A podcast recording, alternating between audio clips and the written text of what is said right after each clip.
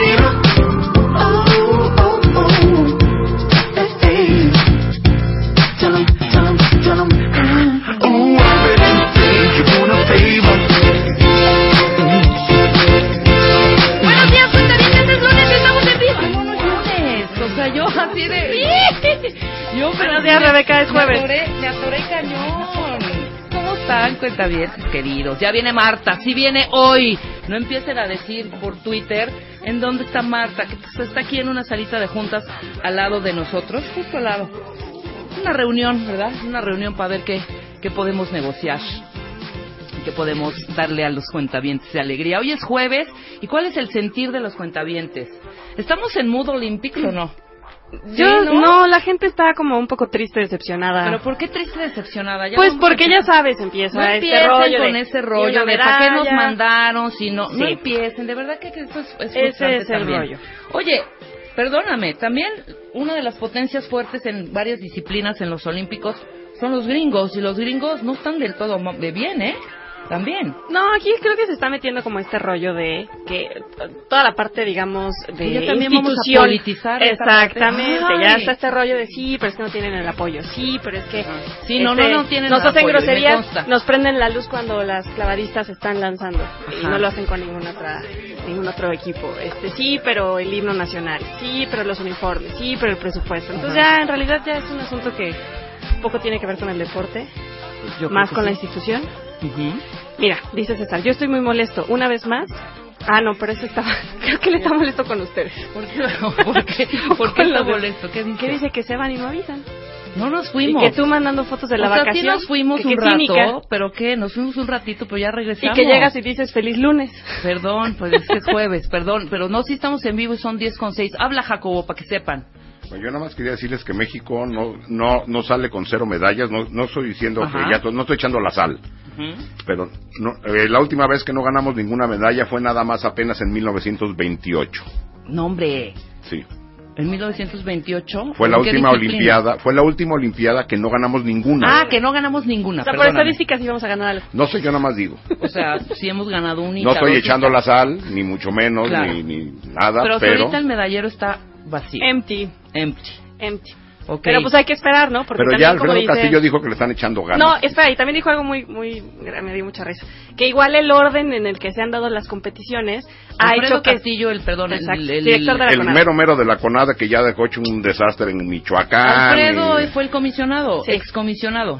¿El comisionado de qué? Eh, era excomisionado de la Fue- policía en Michoacán o algo, Él ¿no? fue exactamente. ¿Y no fue algo de la AFI también? Él es todo, ya Ajá. fue eh, procurador, Fue procurador de justicia en el. Estado Ya de sabes, México. esos políticos que en México pueden saber de vivienda, agua, luz, todo, todo Deporte. junto. Oye, pero Deporte. espérate, pero así somos los mexicanos, hijo. O sea, sabemos de todo. Sí, no o sea, ahorita estamos, eh, porque ayer me llegó un videito que se los voy a compartir, que desde el sofá puedes comentar los hasta los Juegos Olímpicos. Puedes, puedes ser un super experto en, los, en las Olimpiadas también.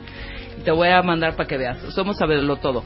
Ok, entonces está este señor ahí dirigiendo. Sí, no, yo no digo que él es el que esté compitiendo, nada más que si hay muchas quejas por parte de los atletas de su gestión. Él dijo, es que espérense a que terminen los Juegos Olímpicos, Ah, sí, porque claro. están frustrados todos los mexicanos porque no tenemos ni una medalla, pero es que es el orden. Obviamente primero nos pusieron en las que no ganamos. Claro, ¿Cómo es, es que- todo ya es, al es final- la teoría del complot Exacto. contra México. Ya al final vamos a ir ganando. Sí. Ah, pero Fue ya al que final. ¿qué disciplinas son? O sea, pues estas son No, las todavía queda algo ¿no? por Ahora ahí. que estamos calificando, las que hay eliminatorias. Ay, ¿no? Ya, bueno, ya fue la de mm, gimnasia artística, ¿no? No, pero todavía chance rí- algo en tiro con arco femenino. Que esta muchacha, yo la aplaudo, la verdad. ¿Cómo se llama? La muchacha que participó y que, pues, es la, es, está en el ranking 12 del mundo. No, pero bueno, descalificada. Bueno, no importa, ¿no? La- Alexa Moreno. Alexa Moreno. Yo sí Quedó en el lugar a esta mujer. 31. De esta, ¿de cuántas? No importa, es 31 del mundo. Es lugar Ya. 31. No, es 12 del mundo. Está bien. De verdad, no 30. 30 de, de 30. Yo de no soy el 31 a 30 de 12. nada. Tú eres el primero en todo, Jacobo. Hasta en guapura, por eso te amamos. por eso te amamos. Oye, pero espérate, entonces, ¿qué disciplinas faltan? Queda todavía a lo mejor chance en tiro con arco femenil. Creo Ajá. que por ahí me decían que avanzaron hoy. Falta taekwondo. Ajá. Ah, Eh, que ahí somos buenos. Se. Somos buenos en taekwondo, en tiro también con arco. No, y- tiro con arco queda todavía chance. No sé si en clavados femenil eh, sincronizados todavía hay chance. Ya no, ya no, no, no- lo Que también les monitoreé. fue mal a las mexicanas en clavados, ¿no? Este, queda por ahí eh, taekwondo. Ajá. Creo que algo en, a lo mejor en marcha. Ajá. Y ya no tengo ni idea. Híjole, ¿cuántos eran nuestra, de cuántos éramos? De los cuantos que quedábamos, ahora quedamos cuántos. No, pues tú crees Que que habrá yo llevo... una le- delegación bastante choncha. No es por intrigar, pero sí tuvimos un acercamiento muy pequeño con la- en el área de, de los nutriólogos de que están que están haciéndole los pues están con toda esta preparación alimenticia y las dietas para los deportistas pre y sí y- íbamos a invitar a un par y este entonces empecé a hacer una serie de preguntas y sí también ellos lo padecen porque les empecé a preguntar si, si hacían les hacían algún tipo de exámenes antes para saber qué sí comer qué no comer todo en base a la alimentación con base a la alimentación no y sí me correspondió directo y me dijo híjole no es que tanto para hacer exámenes para saber que Así no hay manera. no hay manera Yo lo único que digo dije, es, "Chin, México sí- es un sí país de cañón". 120 En la comida México es un país de... Somos 120 millones de habitantes, más o menos. ajá Pues habría que tratar de compararnos con países de nuestro tamaño y nuestra capacidad económica. Somos en teoría la economía 14 del mundo, 120 millones de habitantes, y hay que ver cómo quedamos en, en los medalleros. Es decir, el deporte de alto rendimiento, en el deporte como entretenimiento o como elemento de salud también no andamos muy bien, pero en el de alto rendimiento venimos haciendo las cosas medianamente mal, si no es que muy mal, desde hace muchos años. Claro, pero le estamos nosotros atribuyendo a un rollo también que es falta de recursos. ¿Tú crees que teniendo todo el... Supongamos que vivimos en un país donde no hay corrupción y todo ese dinero destinado para el deporte realmente se va al deporte. Digo, yo no soy especialista en eso, pero me parece que lo que se tendría que hacer es no, detectar, detectar, opinión. detectar los este, talentos desde muy jóvenes, que es lo que hacen en otros países, y desarrollarlos. Ajá. Las historias que conocemos de que la mayoría de los deportistas son esfuerzos personales, esfuerzos Totalmente. familiares, que ya llegando a cierto nivel, medianamente son apoyados y acogidos por el sistema nacional de deportes, ya sean las este, federaciones de cada uno de los deportes o la Comisión Nacional. Pero lo que nos estamos haciendo es generar o detectar el talento de manera temprana y- e impulsarlos. Creo. Yo también creo, pero yo no creo que solamente sea el dinero un factor para que esto esté sucediendo así. No, tiene que ver con infraestructura, con capacidad técnica, con apoyos, con un montón de cosas. Con un rollo vemos a los también. vemos a, eh, el otro día las eh, las de tiro con arco decían que una de ellas tenía que transportarse unas cuantas horas para ir a entrenar, pues, pues así está complicado, ¿no? Y muchos claro. de ellos son horas en el transporte público y luego espere- esperamos que lleguen a una olimpiada y ganen cuando el- su, su equivalente gringo, ruso, chino, francés o lo que sea, pues viven eh, con todas las posibilidades que el Estado da para que ellos se preocupen nada más en su eh, disciplina deportiva. Pero por ejemplo, eh, el otro ayer precisamente estaba yo leyendo, ponla, pon el videíto de la de la, la de Kosovo, que por fin Está increíble, la primera la- medalla. La primera, meda- primera medalla y fue la chavita que en, En la disciplina de judo, exactamente. La historia, pues realmente no habían dado chance a que Kosovo participara como Kosovo. Porque Kosovo incluso en Naciones Unidas no es un país reconocido, No es un un Estado país- no exacto. miembro. Eso quiero que nos expliques porque no entendí muy bien. A ver. A ver, eh, en Naciones Unidas hay 192 o 193 países, no recuerdo si son 92 o 93. El último que ingresó como país normal, así como con todos los derechos, fue Sudán del Sur. Ajá. Quien te da el derecho de entrar como un miembro regular de Naciones Unidas es el Consejo de Seguridad. Son estos países prácticamente los dueños del planeta, China, Rusia, Estados Unidos, Francia y Gran Bretaña. Entonces, si un país se independiza, necesita tener el apoyo pues, de muchos países, pero centralmente de estos cinco. Kosovo se forma a partir de que el la ex Yugoslavia en los 90 se desmembra, se crean varios países, Croacia, Serbia, Bosnia, Macedonia, Montenegro y me falta por ahí Eslovenia, Ajá. y Kosovo queda como un intento de separación de Serbia, pero no reconocido porque Serbia no lo reconoce y a Serbia la apoya Rusia. Perfecto. Entonces, Kosovo de hecho es un país independiente, Ajá. opera como un país independiente, pero no lo reconocen como tal. Claro, mira, en el 2012, te voy a dar este dato, seguramente no te lo sabes, mi querido eh, eh, Jacobo. Se llama Makinda Kelmendi y en el 2012 participó también en los Juegos en los Juegos de Londres 2012 y representó a Albania. Por Claro, precisamente la gran por mayoría de los de la may- gran mayoría de los kosovares Ajá. son albaneses que viven en la región de Kosovo, que era Serbia y se independizó de Serbia. Claro. La gran mayoría de los que viven en Kosovo vienen de Albania. Pero entonces, para que la ONU lo reconozca como un Estado así, con todos los derechos, necesita tener la aprobación del Consejo de Seguridad.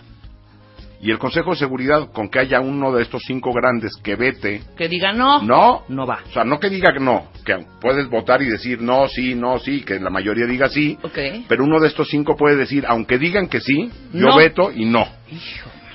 Y este, pues por eso, por ejemplo, no hay eh, el conflicto en Siria no se resuelve, es decir, Exactamente, mientras haya porque uno de esos cinco que diga quiera, no, no va. No va. Ok.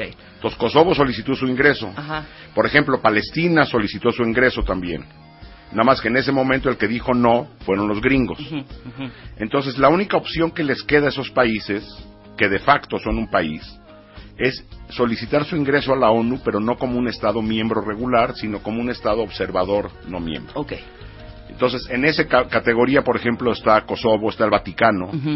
Sí, el Vaticano por decisión propia no ha querido ser un Estado porque entonces tendría que eh, acatar todas las Toda la- resoluciones como todo es mundo. otra estructura, Lo, lo lo que podríamos entendemos. hacer es mandarles unos políticos mexicanos al Vaticano y así ya podrían ya podrían decir sí, Sí, sí, sí sí, sí, Venga, sí, la- sí lo hacemos, no se preocupen, sí, ya, y luego no. El famoso sí, sí, pero no. Exactamente. Entonces. Kosovo es un Estado no miembro de Naciones Unidas Ajá. como por ejemplo Palestina, como por ejemplo el Vaticano, pero eso les da acceso a distintas instancias de Naciones Unidas, como por ejemplo pueden ser miembros de la UNESCO, de la UNICEF, es decir, de los demás, entendí, y tú claro. puedes solicitar tu ingreso a la FIFA o a la- al Sí, movimiento cualquier otra olímpico organización. internacional, porque ya eres reconocido por Naciones Unidas como un Estado, aunque no con Claro. todos los con todas las obligaciones y derechos como el resto, que repito, no, recu- no me recuerdo bien si son 192 o 193.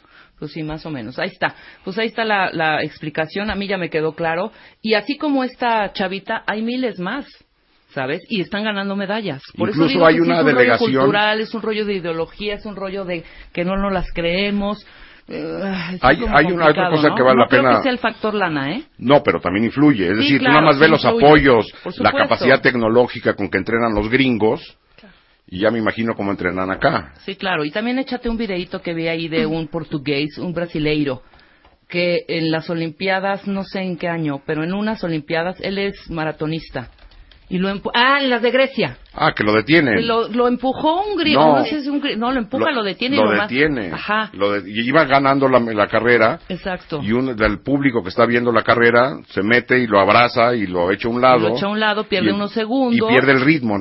Los que Sí. corren maratones dicen que lo que importa es el ritmo, que en Totalmente. el momento en que paras, volver a arrancar y agarrar un ritmo cuesta trabajo. Claro. Y entonces creo que en vez de ganar quedó en tercer lugar por sí, ahí. en lugar así. de oro ganó bronce y eh, trae ahí un- una, una muy bonita reflexión que dice al final cuando pasa la meta, porque se le ve una cara de contento, o sea, se le olvidó el incidente, lo que había sucedido y Pero cuando está horrible, imagínate ir ganando por mucho. Sí, y claro, y de pronto va y sí, lo, lo, lo rebasaron. Y el, el, la frase que me encantó fue, es de bronce, pero esto me sabe a, a oro totalmente. Y la cara del, del, del, del maratonista, del deportista, me impresionó. Bueno, hay muchas Bueno, historias así. hoy, pues. o- en esta Olimpiada hay una cosa que también vale la pena destacar, que es de esas cosas bonitas del olimpismo, Ajá. que no, que luego no pasa nada, pero está bonito. Claro. Es decir, de menos manda un mensaje para las personas que lo ven, como diciendo, está esta bronca y hay que resolverla. Ajá. Decidieron hacer una delegación de refugiados. Ah, es decir, cuéntame eso, porque es hay- precioso, claro. Hay, las distintas delegaciones van por país. Exacto. Hay un grupo, creo que son 10 refugiados, Ujú. Eh, sirios, eh, creo que hay un yemení, un afgano por ahí, que van a la Olimpiada, no van a ganar, es decir, lo que hay es un intento por traer atletas que aunque no tengan posibilidad de ganar, representen algo. Claro. Y entonces lo que hicieron fue juntar a 10 refugiados, es decir, personas que tuvieron que salir de sus países por violencia, que están buscando dónde rehacer sus vidas por persecución, y desfilan bajo la bandera olímpica, porque no, hay, ba- no existe la el país refugiado. Refugiado, claro. Y entonces la otra opción era salir con una bandera que blanca o algo, entonces desfilan con la bandera del olimpismo como delegación de refugiados. Mira, están Creo que lo que tendrían que hacer las televisoras que están dando y los medios impresos o lo- eh, los medios electrónicos es darle difusión a cada, cada vez que estos atletas participen, Claro. más allá de si ganan o no ganan. Es decir, deci- eh, el mensaje es que todos los que vemos las Olimpiadas nos demos cuenta que esa bronca de los refugiados sigue presente, que son personas de carne y hueso con broncas particulares y que el olimpismo en este momento les da cabida como un acto de buena onda. Hay mil broncas más que tiene el movimiento olímpico, pero esto vale la pena destacarlo. Ok, a ver quiénes están, Mira, Luisa? están Yusra Mardini, que es esta siria de la que todo el mundo, creo que todo el mundo ubica porque es la que este, jaló una embarcación de refugiados hacia cuando estaban huyendo, antes de que se estaban de que se hundiera. Ella va a competir en natación. Después hay otro sirio que se llama Rami Anis. Está- También natación. Ajá, en judo Popole Misenga, que es de- del Congo. Eh, Jonas Kinde en atletismo, de, de- de Etiopía. Yolande Bukasa Ma- Mavika, también en judo del Congo. Eh, Paulo Amotún Locoro en atletismo de Sudán del Sur. James Nyang Xinjiang. En atletismo, Sudán del Sur. Sudán. Angelina Nadai Lojalit en atletismo de Sudán del Sur también. Yich Purbiel en atletismo, Sudán del Sur. Y ellos son los 10 Ahí atletas está del equipo Siria y. Sudán del Sur, básicamente. Etiopía por ahí Etiopía había y Congo. había yo y el Congo, exacto. Pues ahí están. Bueno, eh, Jacobo Dayano vino a hablar precisamente de esto. No. Yo hice, bueno, estuve cuestionando. No, yo vengo a quejarme. A ver, hace una No semana te vas a estábamos hablando sí. De si el aborto en niñas y mujeres víctimas de abuso sexual debían tener el derecho de abortar. Claro. Con Regina Tamés. En ese tema salió todo el, pe- el asunto. Todo de- el- todo el pexi, pex todo el pexi. de eh, violadores y eh, gente que abusa de los menores. Y entonces Rebeca hizo un Yo comentario. hice, hice una Ahorita pregunta, hice un comentario. lo vamos a oír. Pero después del corte, ¿te parece? Porque no, está solo Joaquín, eh, perdón, eh, Jacobo, está también con nosotros Joaquín Arrues, que trajeron a la plana mayor para que los explicaran este tema, que es secretario técnico del Consejo Consultivo, cuentavientes, de la Comisión Nacional de Derechos Humanos. ¿Cómo estás, Joaquín? Muy bien, Rebeca, muchas gracias por... No Por- estamos por por, la la invitación. invitación. No, al contrario. Muchas gracias por venir aquí y esclarecernos un poco cómo es la estructura, cómo funciona derechos humanos, etcétera, aquí en nuestro país, etcétera, etcétera, etcétera. Y Jacobo Darian, que viene nada más a, a- a defenderse, A dice, mitote. a hacer mitote, yo vaya vengo, a a, pelear. yo vengo a presentar una queja. Pero todo eso después del corte, ya que esté Marta de Baile aquí, porque también es parte de este tema. Nosotros hacemos una pausa rapidísimo. Ah, espérense, y al regresar también vamos a hablar de tinnitus. ¿Se acuerdan que platicamos hace un tiempo ya de esta enfermedad? Es el zumbidito. ¿Quién tiene ese zumbidito maldito que no se quita de los oídos? Bueno, va- eso se llama tinnitus. Es una de las de las de los síndromes que va a venir a platicar el doctor Alfredo Carrillo Muñoz, que es otorrinolaringólogo y nos va a explicar perfectamente qué es el tinnitus. Y bueno, Roberto de Baile con la segunda parte, porque nos quedamos en, en la semana pasada, vamos a entender a los re- eh, reclutadores. Esto es la segunda parte con Roberto de Baile. Todo esto al regresar del corte. No se vayan. Ya volvemos. Marta de Baile, temporada 11. 11, 11. W Radio. Y sabes también qué deberíamos de hacer? ¿Qué? Un programa de qué hace Derechos Humanos. ¿A qué, qué hacen? Sí. Porque no siento como que para unas cosas no entiendo. No Sí. entiendo bien, bien, bien qué, cuál es la labor específica de derechos humanos. Perdón, Joaquín, así fue. A ver, yo y no Marta, sí. Este sí. Este no. A ver, ¿qué? ¿Qué? Yo tengo Ahí una va. queja. Venga. Yo tengo viniendo no sé ya cuántos años. Es decir, no ha servido de nada. Es como cuatro. No, ¿cuál cuatro?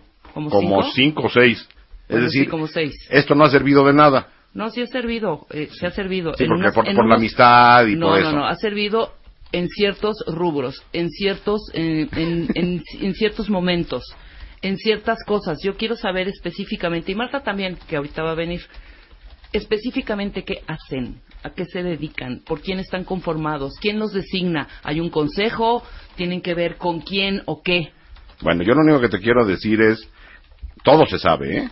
O sea, esto que dijiste al aire, a mí luego, luego me vinieron a decir, Oye, está diciendo Rebeca. andan que qué diciendo onda, que qué onda y que entonces que yo no nomás quiero... chamba, Pues Jacobo. sí, yo no entiendo. ¿Qué Entonces, onda? dije que venga Joaquín, Ajá. que explique para qué, qué hace la CNDH, qué son los derechos humanos, a ver si a él sí le entienden. Bueno, vamos a desmenuzarlo. Ahorita ya va a venir Joaquín, porque Joaquín, déjeme decirle, lo puedo decir al aire. Sí, Joaquín, ándale. Joaquín es nuestro secretario técnico del Consejo Consultivo de la Comisión Nacional de Derechos Humanos. También ahorita quiero que me expliques qué significa ser secretario técnico del Consejo Consultivo de la Comisión Nacional de, de Derechos Humanos, que es la CNDH en sus siglas, ¿ok? Bueno, Joaquín es fan de Marta. Y Joaquín, cuando era chiquito, le llevó un dibujo a Marta en WFM. Se pone rojo. Joaquín, ya te lo dije, ya lo dije a nivel nacional. De todos modos, nadie se va a enterar, no te preocupes. Bueno, el tema, el ABC de los derechos humanos. Y yo quisiera empezar, si me permites, Jacobo, con nuestro, con nuestro experto, con Joaquín, El para que ex- explique pre- primero, primero qué son los derechos humanos. ¿A qué tenemos derecho?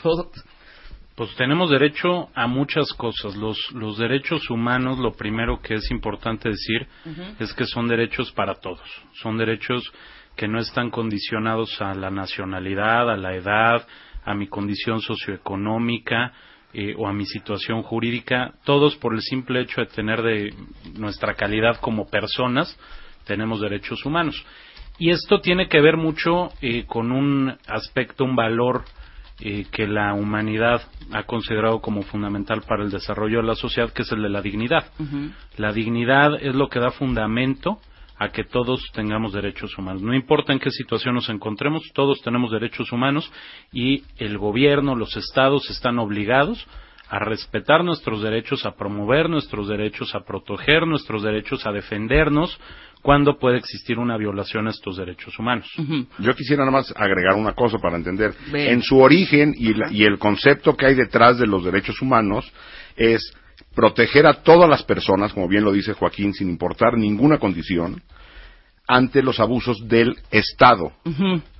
Cuando un particular, y eso vamos a entrar más adelante para diferenciar, cuando a mí me hace algo el gobierno, ya sea cualquier instancia del gobierno, puede ser desde un hospital público hasta los soldados o quien sea, Claro.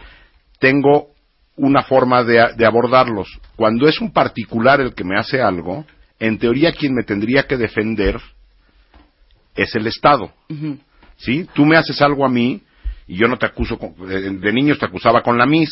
Claro, yo De grande. denuncio, levanto un acta y, Y, quien entras, tendría, y claro. quien tendría que resolver esta bronca entre tú y yo, ¿quién es?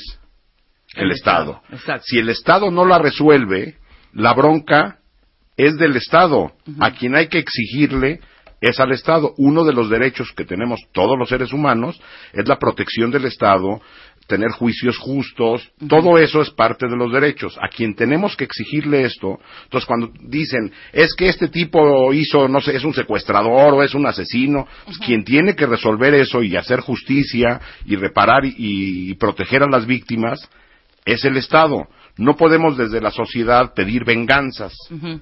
Para eso está el Estado. Entonces, la queja tendría que ser al Estado.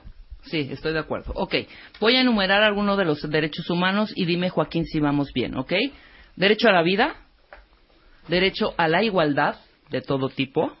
Vamos, si quieren, explicando. El derecho a la vida creo que queda claro. Queda claro. Derecho a la igualdad de todo tipo, que es de todo es decir, no, tipo. es decir, no hay, es el derecho a la no discriminación. Ajá. Que por mi condición, ya sea social, económica, de género, la que sea, yo- a mí no se me quiten oportunidades o derechos. Claro. Aquí yo quisiera meterme porque uno de los que es fundamentales en igualdad eh, es el que todos, todos somos iguales ante la ley. Como lo está diciendo Jacobo, no importa si yo cometí un delito, sigo teniendo derechos eh, y es esto que señalaba. Hay la obligación de respetar a todos, porque yo tengo una- un, un derecho que es el de seguridad jurídica y es en el que el Estado tiene que observar la ley y aplicármela conforme a lo que dice, no conforme a un sentimiento de venganza o de rencor que puede ser eh, entendible que alguien lo pueda tener, pero, pero el Estado por sí mismo no puede actuar eh, con venganzas. Y una, una de, de las piezas clave de los derechos humanos justamente es esta igualdad ante la ley, sí para la no discriminación, pero también para esta otra parte de que eh, yo me mantengo igual como ser humano, haya o no yo cometido un delito. Para eso están otros medios, como lo está diciendo Jacobo, y que al rato me gustaría también comentar, que es cuál es la diferencia entre un delito y una violación a un derecho humano.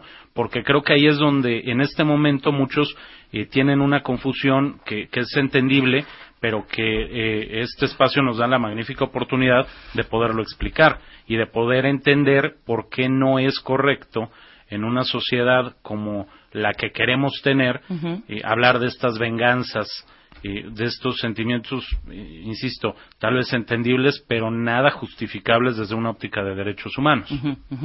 Quedó claro. ¿Quieres agregar algo? No, con respecto vamos al caminando tema? y ahí- vamos caminando y hablando. Derecho a la alimentación. ¿no? Queda claro. Queda clarísimo. Prohibición de la discriminación. Esto eh, me imagino que es un rubro, Es un parte del- del derecho a la igualdad. Así es. ¿No? Perfecto. Libertad de trabajo, libertad de expresión, libertad de asociación. ¿Esto no me queda claro? ¿Cuál Es decir, nosotros podemos reunirnos. Yo puedo hacer un grupo de algo para manifestarme por cualquier otro fin. Así es. Ok. Un, un ejemplo claro ahí son los sindicatos.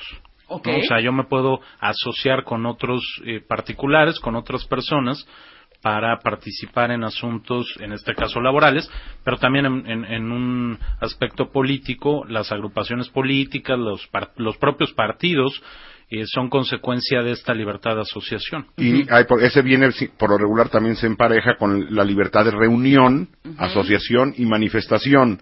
Es decir, en época, sí, en momen- hay momentos de, la historia donde algunos regímenes políticos prohíben, por ejemplo, la reunión de más de dos personas en la calle juntas. A ese nivel, la dictadura militar argentina, los días posteriores, por ejemplo, a la matanza del 2 de octubre de 68. Cuba, otro ejemplo, decir, me imagino. entonces, nosotros tenemos derecho a salir a la calle, reunirnos, agruparnos y manifestarnos. Ajá.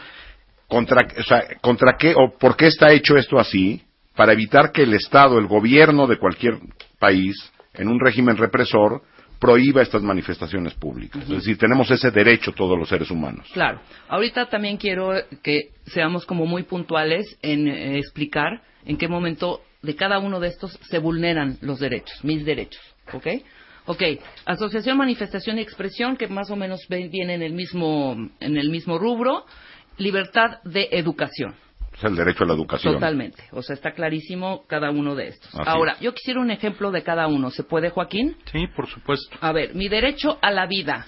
A ver, eh, están prohibidas la, la pena de muerte. Eh, Nadie puede disponer de mi vida.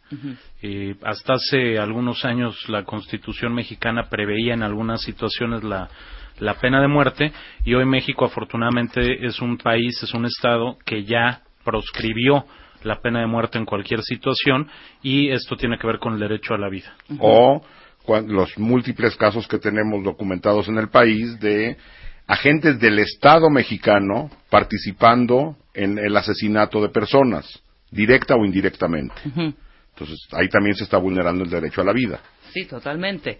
Bueno, con todo esto que ha venido sucediendo. Pues nada más esto- somos 150 mil, Nada más, exactamente. más menos, Bueno. o más bien más. Pero bien lo decían, y está claro como lo, lo, lo platicaste. El Estado tiene que responder por esto, ¿no? Así es. Entonces- es decir, yo puedo ahorita salir de, de- de W y que me roben la cartera. Eso, eso puede no ser responsabilidad del delegado. Pero si aquí afuera roban la cartera cada 10 minutos, el Estado ya está dejando de hacer algo. Claro. Es decir, ahí también el Estado, para eso se crean los Estados, para proveer seguridad, entre muchas otras cosas. Entonces, cuando hay patrones que se van repitiendo, el Estado empieza a fallarnos en nuestros derechos porque ocurren de manera sistemática estas violaciones. Es decir, repito el ejemplo, una- un robo de cartera, ¿sí? No es responsabilidad del Estado. Si hay 500 robos de cartera cada tercer día, ya hay una responsabilidad del Estado. Pero espérame, no, pero no es una responsabilidad del Estado ver por mi seguridad. Claro, también, pero lo, lo que digo es que tendría que haber una investigación. O sea, si hay un, un robo de cartera o una o lo que sea, el Estado tendría la obligación de investigar, dar con el responsable. Si no lo hace, ¿a quién le tendríamos que reclamar? ¿Al ratero o al al Estado? Estado. Pues al Estado. Claro. Ahora, cuando roban carteras cada 10 minutos, bueno, quiere decir que ya hay una omisión Claro, del Estado. Es decir, ahí tendría que haber un policía o tendría que ser una investigación seria para garantizarme, en este caso, el derecho a la propiedad, es decir, porque me están robando mi cartera. Sí, sí, sí. O si hay el- el- lo que estamos viendo en México del crimen organizado, asesinatos por parte del crimen organizado, o las muertas de Juárez, por ejemplo, Sí. nadie decía que era el Estado quien estaba matando a las mujeres en Juárez pero sí hay una responsabilidad del Estado porque hay un fenómeno reiterado que el Estado no está pudiendo controlar, investigar, sancionar, detener y Claro. garantizarle, al- en el ca- este caso a las mujeres de Juárez, su derecho a la vida.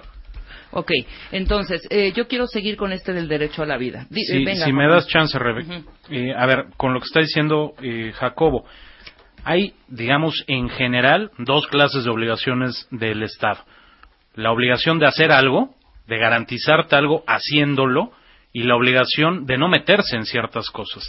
En este caso, lo que habla, lo que hablan tú y Jacobo, que tiene que ver con la seguridad, es evidente que el Estado tiene la obligación de proveer todo lo necesario para que tú tengas seguridad y a Jacobo no le bajen la cartera. Si no lo hace, está eh, cayendo en una omisión de una responsabilidad que tiene, de una obligación que tiene como Estado, que es darte seguridad, que es la primera obligación que cualquier Estado tiene, darle seguridad a, a- a su población. Y en el caso de que no se cumpla, de investigarlo y, y reparar.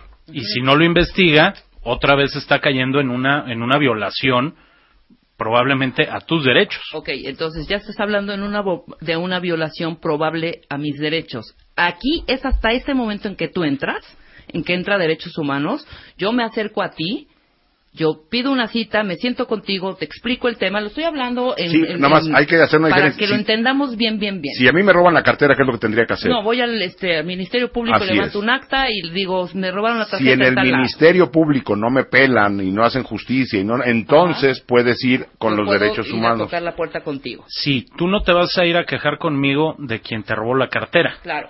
Eso ya lo hiciste con el Ministerio Público, pero si el Ministerio Público no está haciendo nada, que es su obligación hacer, tú vienes conmigo, presentas una queja y entonces yo empiezo a investigar por qué el Ministerio Público No no está, está, haciendo, haciendo su chamba. Claro, claro. Es decir, Ahora, pero ellos no van a investigar quién robó la Sí, cartera. no, no, no, no, no, ellos no, ellos me están protegiendo a mí para que obligar a estos señores del ministerio de whatever Así es. a que se me respete Otro ese ejemplo. derecho de tener justicia. ¿no? Así, otro ejemplo. Yo voy a uno- Ese es el derecho Ajá. al que tendrías ahí eh, acceso. Claro. Si tú vas al Seguro Social a solicitar un- un- una operación, estás ma- enferma, si no te pela el Seguro Social, tú puedes quejarte con los derechos humanos porque no están garantizando tu derecho a la salud. Salud, claro.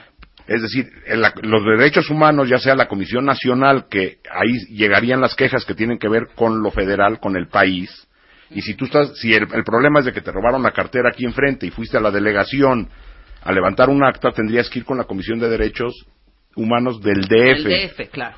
¿Sí? Entonces, a las de cada estado, para las broncas de cada estado, y si es a nivel nacional, A entonces federal. con la federal. Claro. Pero entonces tú vas a solicitar que ellos hagan una evaluación, una crítica, una queja, una recomendación al Estado, no a resolver la bronca particular. Claro. No van a encontrar al secuestrador, sí, no. sí, sí, de acuerdo, de acuerdo, de acuerdo. Esto- tú estás para para que se protejan mis derechos. Para que quien tiene que, tiene que quien hacer tiene la que chamba. hacer la chamba la haga, La haga. que es el Estado. Sí, perfecto. Ahora, quiero irme a algo mucho más, a un ejemplo un poco más serio y más grave.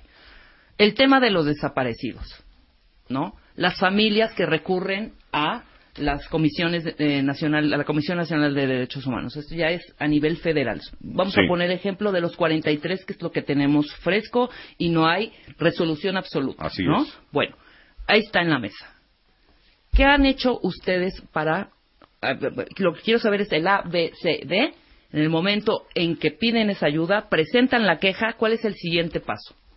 A ver, yo creo que eh, es, es uno de los temas evidentemente más frescos para, para los cuentavientes y qué bueno que lo tocas. A ver, el caso de, de, de los jóvenes normalistas que desaparecen en, en Iguala. Por un lado, la Comisión Nacional lo que está haciendo es investigar qué es lo que sucedió aquella noche del 26 eh, y 27, la madrugada del 27 de septiembre de 2014, en cuanto a las autoridades que participaron directamente en ese momento en Iguala. ¿Qué fue lo que hicieron o dejaron de hacer? Y que provocó la desaparición de 43 jóvenes por un lado. Pero por otro lado, estamos dando seguimiento a lo que la autoridad que tiene que investigar el delito está haciendo. Esto es lo que la PGR está trabajando. Entonces, la CNDH en este momento, en el caso de los jóvenes normalistas de, de Ayotzinapa. Ayotzinapa, lo que hizo de inmediato el presidente de la comisión, eh, Luis Raúl González Pérez, fue crear una oficina especial para ese caso y lo que empezamos a hacer fue a recopilar la información de qué había sucedido ese día y qué tipo de participación habían tenido las distintas autoridades. Y a lo largo de todo, todos estos meses, ya cerca de 24 meses, estamos por cumplir el mes 23, eh, ¿qué fue y qué ha sido y qué va a ser lo que haga la Procuraduría General de la República como la instancia del gobierno encargada justamente de integrar un expediente y de poder en su momento consignar a las personas que considere como responsables. ¿Por qué, por qué hago esta acotación? Porque hubo una primer violación Ajá. al desaparecer estos jóvenes. Y hay eh, la posibilidad de que se den algunas otras en todo un proceso de investigación y de integración de expediente que está haciendo la PGR. Entonces, estamos trabajando en esas dos vías, estamos trabajando de manera paralela eh, a la Procuraduría General de la República y estamos trabajando muy de la mano con los familiares, con los padres de los 43 jóvenes normalistas. Ahora, yo quisiera agregar algo. Nosotros pensamos que cuando en el caso, por ejemplo, de una desaparición, de un asesinato, de tortura, de los casos graves, las víctimas tienen o tenemos como sociedad, como sociedad somos víctimas también, es decir, tenemos el derecho a varias cosas. Primero tenemos el derecho a saber la verdad. Y eso no lo tenemos. Nadie sabe qué ocurrió ahí. No sabemos ni qué ocurrió el 2 de octubre, a bien. No sabemos qué ocurrió en la matanza de Acteal. No sabemos prácticamente nada de ninguna violación grave en nuestro pasado. Las víctimas y la sociedad tienen el derecho a saber. Eso nos los tiene que dar el Estado. Si no lo ofrece, entonces la Comisión Nacional o las estatales tendrían que aportar elementos para este conocimiento de la verdad que la Comisión Nacional ha hecho en unas dos o tres ocasiones, arrojar información nueva sobre el caso, Ajá. ¿sí? Para primero abonar al derecho a la verdad. Ok. Después hay un derecho a la justicia, ¿sí? Entonces, ahí no es chamba de las comisiones de derechos humanos. Ellos pueden hacer recomendaciones a las procuradurías para que hagan su chamba en justicia. Esa, la justicia no las tiene que dar el Estado. con apoyo, recomendaciones, jalones de orejas por parte de las comisiones de derechos humanos, que tienen que estar revisando lo que están haciendo y decirle, ojo, aquí la regaste, aquí no has visto esto, esto está muy, va muy lento, todo eso lo tienen que hacer. Ajá. Después, las víctimas tienen un derecho a una reparación. Es decir, no podemos dejar a las víctimas abandonadas sin, sin una reparación. En el caso de desaparición, la primera cosa que se tiene que hacer es la búsqueda de, de estas personas desaparecidas. En el país hay, las cifras seguramente no son cercanas a la realidad, pero el gobierno acepta alrededor de 26 mil. Es un escándalo, 26 mil personas desaparecidas Claro y cientos de fosas comunes en el país y clandestinas. Entonces, primero tiene que haber una acción real, real, concreta, de búsqueda de las personas desaparecidas en el país. Una base de datos, un registro nacional, búsqueda, identificaciones de ADN, etcétera. Y luego la reparación a las víctimas. Y la reparación no es nada más un cheque, o no es un cheque. Tiene que haber una reparación, es decir, la sociedad tiene que abrazar a estas personas, a las, a los- a las víctimas y restituirles, tratar de restituir su situación anterior, hacer reparaciones, hacer actos de reconocimiento público, procesos de memoria y después, también muy importante, el Estado tiene que garantizar que esto no vuelva a ocurrir. ¿Sí? Entonces, lo que se conoce como garantías de no repetición. La pregunta es, ¿qué ha hecho el Estado mexicano para garantizar que un caso como Ayotzinapa o Tlatlaya o los que es- que escojan no se repita? Ajá. todo eso, todas esas cosas, desde el derecho a la verdad hasta la garantía de no repetición, tendría que ser bronca de la CNDH revisar, o las estatales, que el Estado las esté haciendo. Es decir, sería nuestro representante de la sociedad ante el Estado para exigirle que haga su trabajo. Sí, sí, sí. Hasta ahí en- en- queda claro. Queda clarísimo. Y, Entonces, y ustedes... aquí hay algo que nos ayuda mucho, que es justamente esta autonomía. Nosotros somos parte del Ah, Estado es. mexicano, pero no somos el gobierno. O sea, nosotros no pertenecemos al Poder Ejecutivo, ni al Legislativo, ni al Judicial. Somos algo aparte, somos un organismo autónomo y justamente esa autonomía es lo que nos da la posibilidad de lo que señala, eh, lo que señala Jacobo, de acompañar a las víctimas, de acompañar a la sociedad en todo este peregrinar tan desafortunado que tienen para estar exigiendo justicia. La, la impartición de justicia no es algo que caiga en nuestro ámbito, pero en nuestro ámbito está acompañar a estas víctimas y poder garantizar y poder eh, forzar lo más que podamos a que las instancias de gobierno, ya sea en el ámbito estatal o en el ámbito federal, puedan actuar y algo bien, bien relevante que señalaba Jacobo es esta última parte de las garantías de, de no repetición. ¿Cómo me va a garantizar el Estado? Pues tendría que ser mediante capacitación, pero sobre todo tendría que ser eh, con modificaciones normativas, eh, con protocolos de actuación, con, con una serie de acciones que permitan que lo que sucedió esa noche o lo que ha sucedido en otros lugares no se repita. Ha habido avances, sí, pero, pero por supuesto que no son ni por mucho lo que la sociedad mexicana en este momento requiere. Sí, lo que necesitamos, obviamente. Yo sí Dime, puedo ser políticamente incorrecto. Venga. Eh, lo que dice Joaquín es cierto, es decir, son órganos autónomos, tanto la nacional como las de cada uno de los estados. Pero como muchas veces ha ocurrido en nuestro país, o ocurre hasta la fecha, muchos de estos órganos autónomos están cooptados por la clase política y obedecen a intereses de, de clase, De clase política. política. Nosotros no. Por- yo lo que puedo afirmar es, por ejemplo, la CNDH estuvo cooptada 15 años y no existió, Ujú. ¿Sí? En dos administraciones anteriores. Explícale al contabiente nada más Es la decir, palabra cooptado. 15 años- Dime cooptado. 15 años la Comisión Nacional de Derechos Humanos estaba más preocupado por quedar bien con el gobierno que Que con la con la sociedad. ciudadanía, ok. Exactamente. Perfecto. Esta nueva administración ten- tiene un par de años, Poco menos de dos años. poco menos de dos años, y empieza a mostrar cambios. Ajá. Esta administración, lo digo aquí frente a Joaquín, sin ninguna bronca, empieza a mostrar cambios. Me imagino que cambiar una institución de este tamaño es un monstruo, debe ser complejo, y la sociedad, la realidad mexicana exige una CNDH fuerte e independiente. Durante 15 años no lo fue. Claro. Las comisiones estatales de derechos humanos son una tragedia griega. O sea, los griegos se quedaron chiquitos en sus tragedias. Obedecen casi 100% y casi en su totalidad a los intereses de los gobernadores. Por ejemplo, la Comisión de Derechos Humanos del DF era una de las mejores comisiones de derechos humanos hasta esta administración.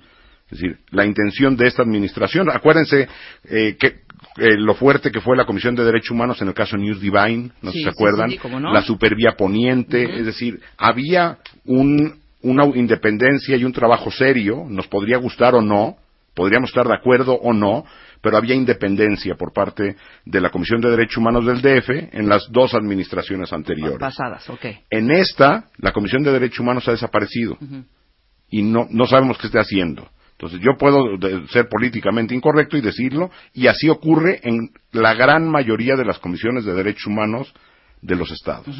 Entonces, lo que necesitamos fortalecer desde sociedad, desde medios de comunicación, es empujar y presionar a las instituciones para que los nombramientos de estas personas que dirigen los órganos de comisiones de derechos humanos estatales y nacionales Ajá. sean personas capaces y autónomas. ¿Quién los nombra? Pues depende. El Sena- en el caso de la nacional es una, son, hay un proceso med- medianamente largo y acaban siendo aprobados por el Senado. Por el Senado, ok. Y en el caso de las estatales por los congresos locales. Pero si la sociedad no se mete, pues A ponen a su voy. primo y se acabó, o ponen al cuate o ponen a quien sea. Y hoy es de la Comisión de Derechos Humanos del- de, no sé qué estado y mañana es legislador y pasado es su, su secretario de gobierno y entonces es el juego de las sillas y acaban nunca obedeciendo a los intereses de la sociedad Sí, que para eso están. sino a sus propios intereses, Entonces- nos queda claro. Y eso ocurre en un montón. Igual pasa con el, en lo que era el IFE, ahora es el INE, hay quejas por acá, que si son independientes o no, el INAI, es decir, los órganos autónomos del Estado mexicano tendrían que ser verdaderamente autónomos. Claro. Ahora, voy a hacer una pausa rapidísimo. Hay muchísimas preguntas que con- iremos contestando conforme estemos, con- conforme transcurra esta plática, que está súper interesante además. Joaquín, antes de irnos yo quiero hacerte una pregunta. ¿En qué momento, pero lo vas a contestar después, es caso cerrado? Ah, Llega un momento en que dices, hasta aquí y yo ya suelto esto, y ahora sí, dejas al, al agraviado, pues en manos de Dios o de quien sea. Esto después del corte, hablando con Joaquín Narro, que es secretario técnico del Consejo Consultivo de la Comisión Nacional de Derechos Humanos, y Jacobo Dayan, gran amigo y también gran representante de derechos humanos. Después del corte, no se vayan. 1, 2, 3, 4, 5, 6, 7, 8, 9, 10. Onceava temporada. Marta de Baile. Solo por W Radio. Estamos de regreso en W Radio, en franca plática, el ABC de los derechos humanos con Joaquín Narro, secretario técnico del Consejo Consultivo de la Comisión Nacional de los Derechos Humanos, y Jacobo Dayan, ciudada- ciudadano de la República y del mundo. Muy bien. Entonces, me quedé antes del corte, mi querido Joaquín y Jacobo, si me lo permites, preguntando en qué momento hay caso cerrado. Pero antes de esto quiero preguntarte, ¿les dan chance, carta abierta, de meterse al expediente a full? Tendrían que hacerlo. Ajá. O sea, Tendrían, tendrían que hacerlo. Y es una de las complicaciones que muchas veces enfrentamos. Y eh, pues sí, sí sería una obligación, es una obligación de las autoridades el darnos acceso total al expediente, porque justamente lo que nosotros tenemos que revisar es lo que la autoridad está actuando, lo que está haciendo dentro de este expediente. Ajá.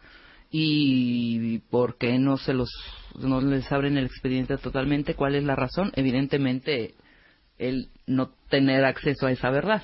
Pues tiene que ver con cómo está estructurado y, y- y la posibilidad de que haya costos políticos por no hacerlo. Es decir, niegan el expediente y no pasa nada, pues es mejor lo niegan. Sí, pero pues también puedes como manosear ese expediente, hijo. Ah, bueno, O sea, pues, es eh, están manoseados, no nada más porque se los entreguen o no a la Comisión Nacional de Derechos Humanos. Sí, claro. Es decir, entre malas, entre falta de capacidades y falta de voluntad y colmillo, Ajá. pues están todos, la, la gran mayoría de los expedientes están así. Digo, tenemos un país con más del 90% de impunidad, tú dirás. Sí. Ok, entonces las facultades básicamente de la CNDH son dar recomendaciones generales e informes especiales. Hasta ahí llega su labor. Hacemos tres cosas en esta parte de protección. A ver, son cinco los, los grandes objetivos de la CNDH, que es proteger, Ajá. promover, divulgar, estudiar y observar los derechos humanos. Eh, la parte de la protección de los derechos humanos es la que tiene que ver con estas quejas que se presentan de, oye, tal autoridad eh, hizo o dejó de hacer algo que está vulnerando algún derecho. ¿Qué es lo que pasa en ese momento? Nosotros comenzamos a investigar, integramos un expediente y eh, si le podemos solucionar el problema al quejoso eh, de manera previa, te pongo un ejemplo.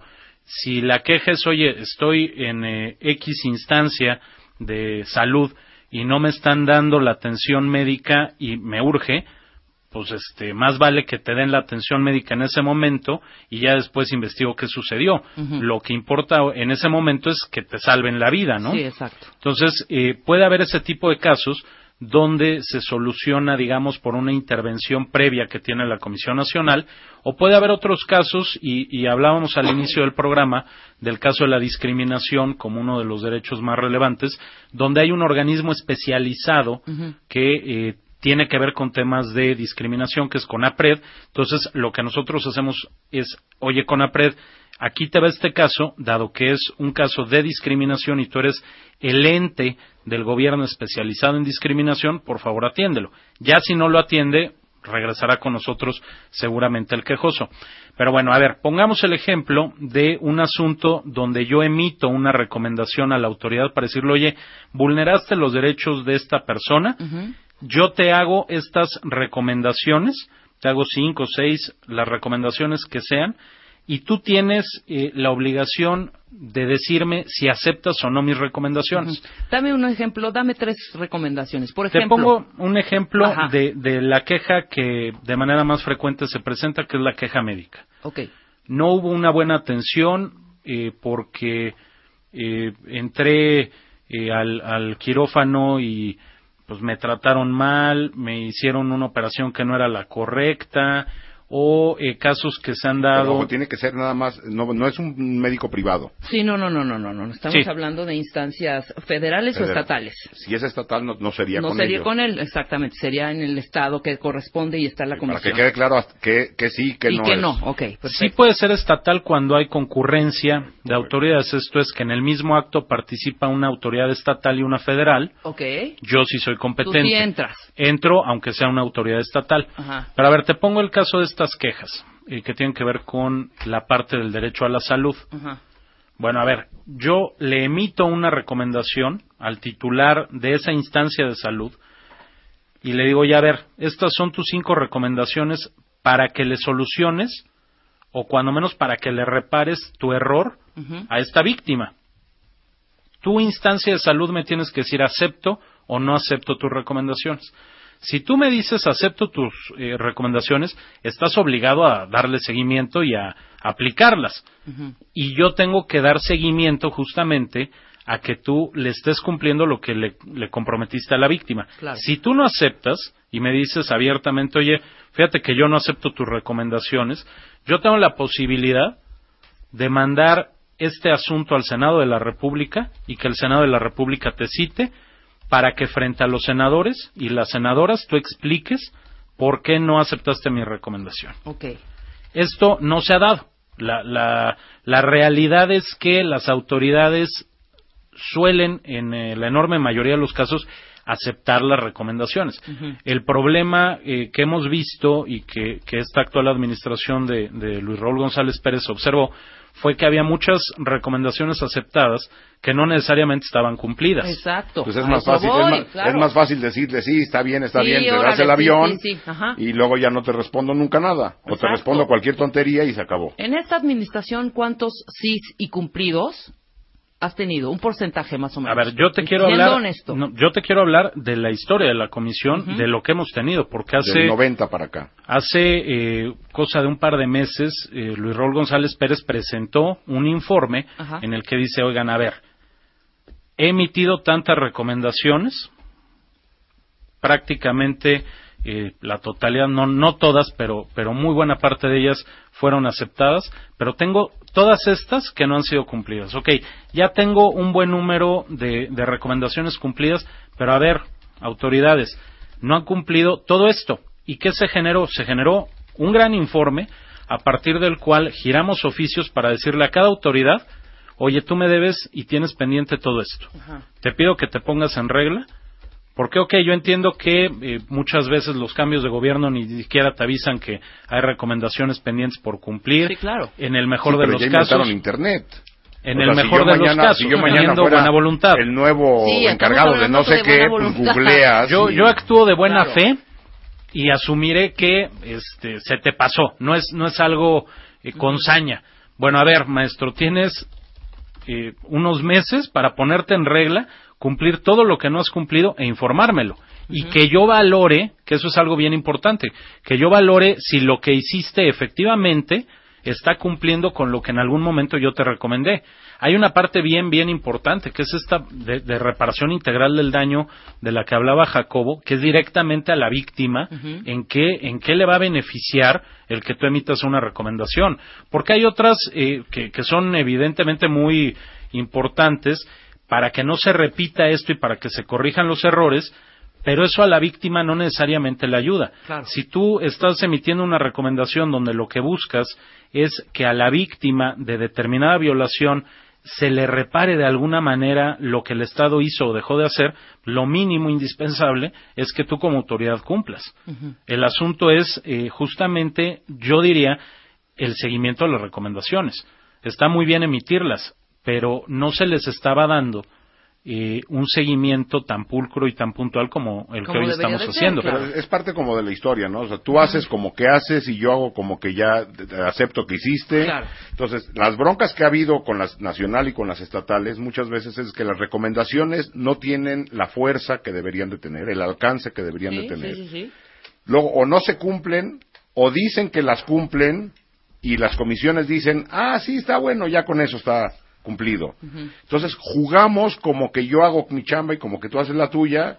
Y Oye, es- pero espérame, qué frustrante. pues sí, pues, Además, pues, hay que cómprate un periódico y nada más hay que ver cómo ¿para qué estamos. está creada esta comisión? Bueno, pues, si no que- me van a pelar, hijo. Lo que tendría que estar haciendo esta comisión y las demás es su trabajo y la sociedad y medios de comunicación Nosotros también, encima claro. de eso. Por supuesto. Es decir, pero incluso en el caso más emblemático, más conocido por todo México, que es el caso de los 43 estudiantes, Ajá. vemos el desaseo que hay. Pues imagínate en lo que no se ve. Entonces, lo que tenemos que hacer es presionar a tener verdaderas instituciones independientes y lo que deberían de tener es más dientes.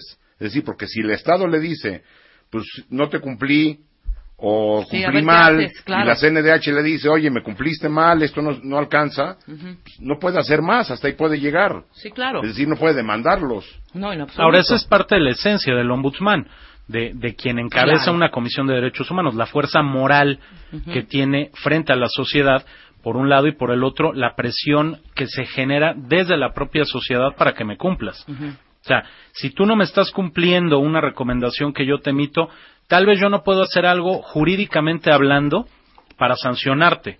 Yo lo que tengo es un, bueno, ok, no me quieres eh, resolver a mí este asunto, explícaselo a los senadores, que fueron los que a mí como ombudsman me eligieron, explícaselos a ellos y diles por qué no estás cumpliendo o por qué ni siquiera estás aceptando mi recomendación. Pero no Y- podría haber un peso real ni un costo real si no hay presencia o presión social Efectivamente. y medios de comunicación. El papel de los medios es central en esto. Claro, totalmente. Sí, debemos empujar nosotros también para que esto vaya caminando y funcione de esta manera. Hay 20 mil 20 mil preguntas. No nos va a dar tiempo. Yo propongo hacer una segunda parte, tratar de contestar algunas dudas ahorita, unas dos o tres preguntas, porque son largas de contestar. No es nada más de sí, no. A ver, eh, lea algunas, Luisa, por favor. Hay para- una constante que es esta pregunta de ¿por qué defienden a criminales? ¿no? ¿En qué momento el criminal se convierte en una persona más importante, así se plantea, para derechos humanos que la misma víctima? ¿No? Ese es- ese es- esa pregunta ha sido constante durante todo el programa. Yo quisiera decir algo antes que, que conteste Joaquín. Aquí estamos hablando no de víctimas y criminales, de seres humanos, primero. Exactamente. Quien tiene que, la, la primera instancia que tiene que proteger a una víctima de lo que sea, del robo de una cartera, del asesinato, del secuestro, de la violación, es el Estado. es el Estado. Ajá. Las comisiones de derechos humanos lo que tienen que hacer es que revisar que el Estado funcione y opere bien Y re- responda a las víctimas del delito. Entonces, la Comisión de Derechos Humanos entra, o la, cualquiera, la nacional o las estatales, a revisar que el Estado haga su trabajo. Como víctima, yo lo primero que quiero es justicia, es verdad lo que decíamos hace rato, y si el Estado, por ejemplo, detiene a alguien, lo tortura y dice que él mató a Kennedy, pues yo torturado digo que maté a Kennedy si quieren. Entonces, yo como víctima no tengo resuelto mi problema. Yo lo que quiero es verdaderamente justicia, no a- que agarren a quien sea. Entonces, la Comisión de Derechos Humanos tendrá que ver que no haya tortura, que haya un proceso judicial correcto, Sí, y no es de que la Comisión hombre. de Derechos Humanos entre a defender a los criminales.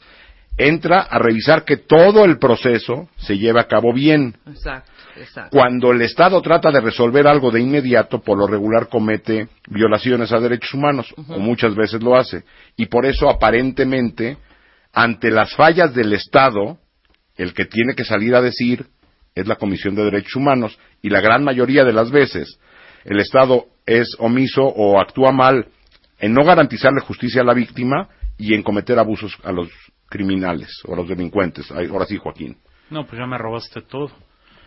Eh, a ver, porque nosotros no vemos más que a una persona. O sea, la persona por sí misma vale. Si el señor delinquió, es responsabilidad que se le sancione, pero no se le puede sancionar violando sus derechos. Yo no puedo torturar a esa persona, no le puedo mutilar las manos porque haya robado, no le puedo mutilar el pene porque haya violado. Como en algunos programas luego dicen. Sí. En algunos, no Sí, sé, sí, en sí. algunos. ¿Por qué? Porque entonces estaríamos regresando, estaríamos regresando siglos a la evolución que como humanidad hemos tenido. Entonces, a mí no me importa si el sujeto está eh, condicionado a un proceso penal o no.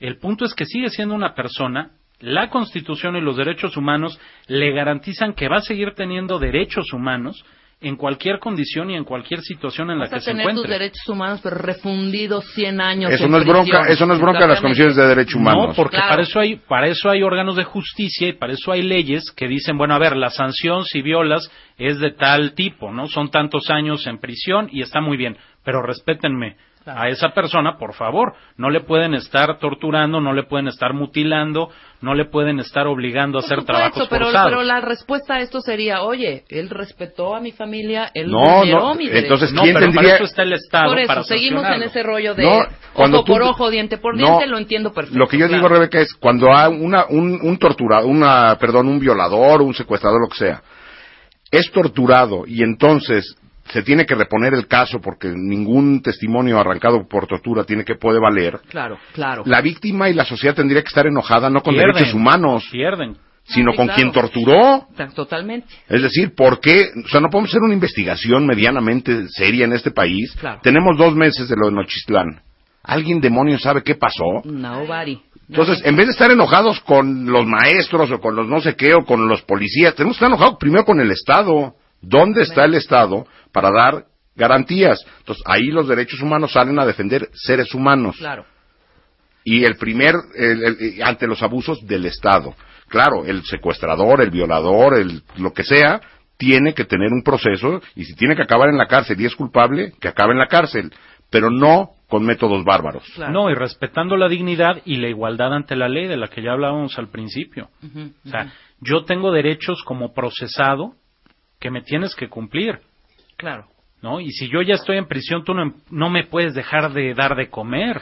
No Estoy me de puedes encerrar en una celda de un metro por un metro para castigarme y meterme ahí tres semanas. O sea, tú tienes también que respetar mis derechos. Yo sigo siendo persona, aunque esté refundido. claro. Y la comisión tendría que velar por los derechos del presunto responsable y también de la víctima. Sí, es decir, en un caso de estos, la Comisión de Derechos Humanos tendría que emitir una recomendación diciendo, aquí hay un caso de tortura y a, a la víctima se le tiene que dar justicia y reparación. Yo quiero poner un ejemplo muy claro de eso, donde en una recomendación hace unos meses hicimos justamente eso. En Rosarito, en Baja California, eh, incluso Naciones Unidas se pronunció sobre este asunto, se le torturó a las personas inculpadas y gracias a que se les torturaron, la víctima quedó en indefensión. Entonces, la CNDH se tuvo que, que- que pronunciar porque había habido a los ojos de los derechos humanos una tortura a estas personas, pero también señalándole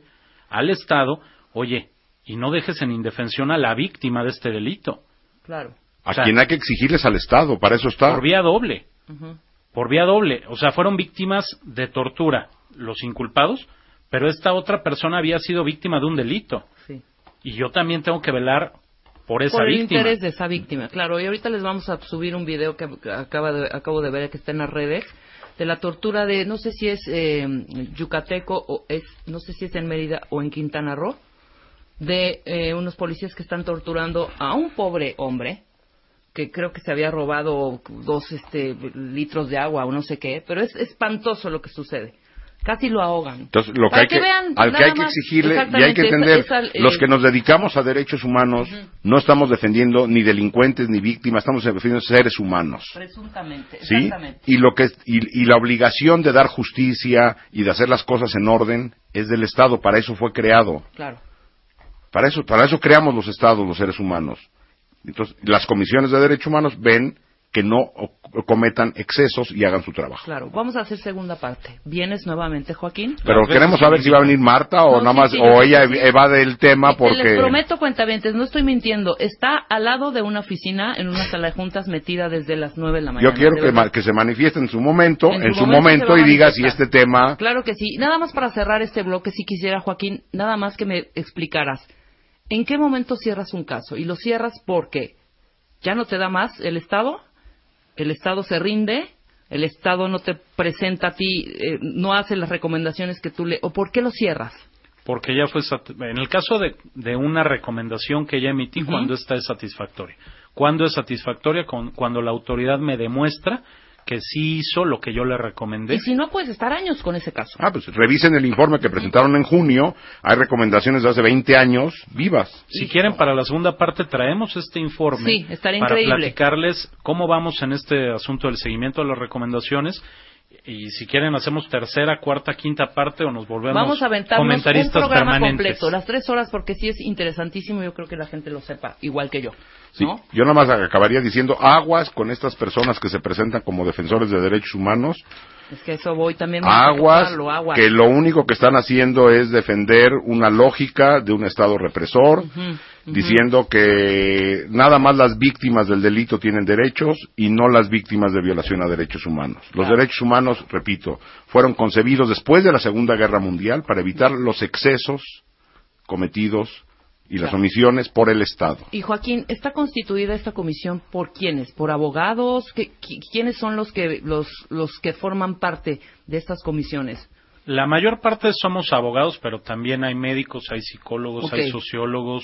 O sea, hay una gran cantidad de profesionistas porque el tema de derechos humanos es Sí, es evidentemente amplio, claro. multidisciplinario. Claro, si hablas, por ejemplo, del derecho a la, a la salud, pues necesitas tener gente Claro, especializada. En- médico, etcétera, etcétera. Ok, me queda claro. Bueno, se me fue la uva. Hacemos segunda parte. Perdón, hacemos... ¡Ay! No, no es Hacemos posible. segunda parte con Joaquín Narro de. Derechos Humanos, Jacobo Dayan y yo creo que ya nos tenemos que ir a cortar. Sí, ya. Hacemos una pausa no- rapidísimo. El doctor eh, Joaquín Narro. Joaquín Narro, no, no es doctor Joaquín Narro, ¿qué te pasa? El doctor Alfredo Carrillo Muñoz, después del corte para hablar de tinnitus y segunda parte próximamente, les avisamos. que Así es. segunda A mí me pueden seguir en arroba da- dayan-jacobo en Twitter. Exactamente, y Joaquín Narro, estás como arroba Joaquín Narro. Perfecto, ahí estamos. Muchas, Muchas gracias. Chao. 7, 6, 5, 4, 3, 2, 1, 0. Estamos de regreso. Temporada 11 con Marta de Baile. Continuamos.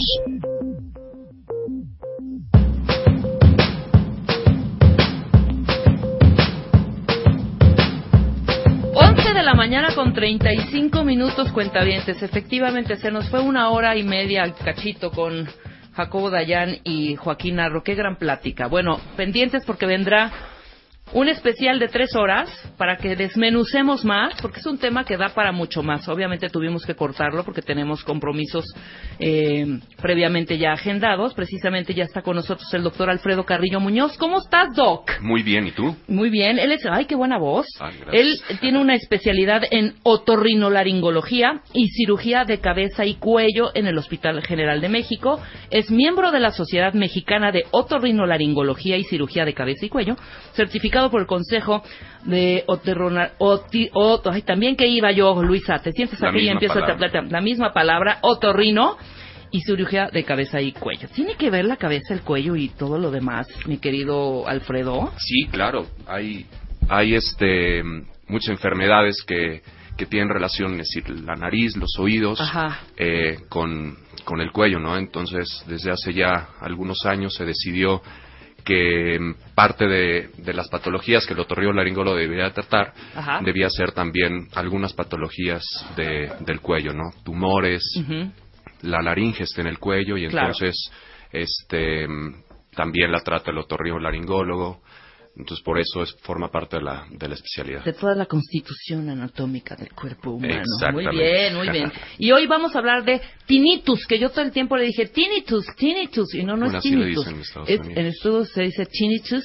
Bueno, yo ni idea que así se decía, pero es el tinnitus. Es este zumbidito que no se quita, ¿o qué es? Exactamente, el tinnitus o acúfeno, que es como se le conoce más comúnmente en, en México o en los países de, de habla hispana, es, eh, es un sonido que una persona es capaz de escuchar que no está generado por un estímulo externo.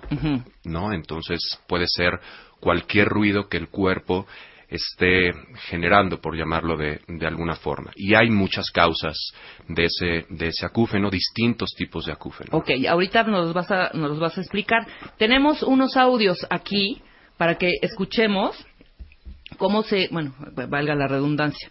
Son tres personas que tienen tinnitus y la muestra de cómo cada uno lo escucha.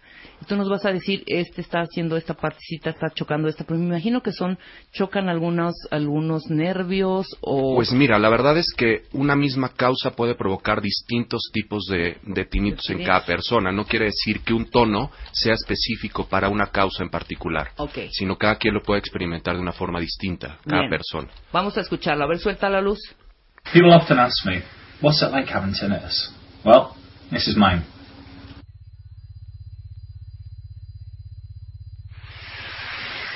Hi, my name's Jeff, and this is my tinnitus.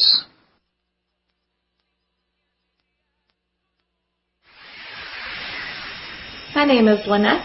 This is my tinnitus.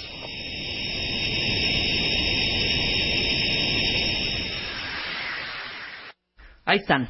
Ahí están los... Pero son al- súper reconocibles. Yo tengo el 2 de pronto, pero no todo el tiempo. Cuando estoy en una, una discoteca, cuando estoy en, una, en un lugar En donde hay mucha hay música, salgo y me dura ese zumbidito, ¿qué será? Pues por lo menos hasta que me duermo, ¿eh? Pues eso es, es, un, es una forma de...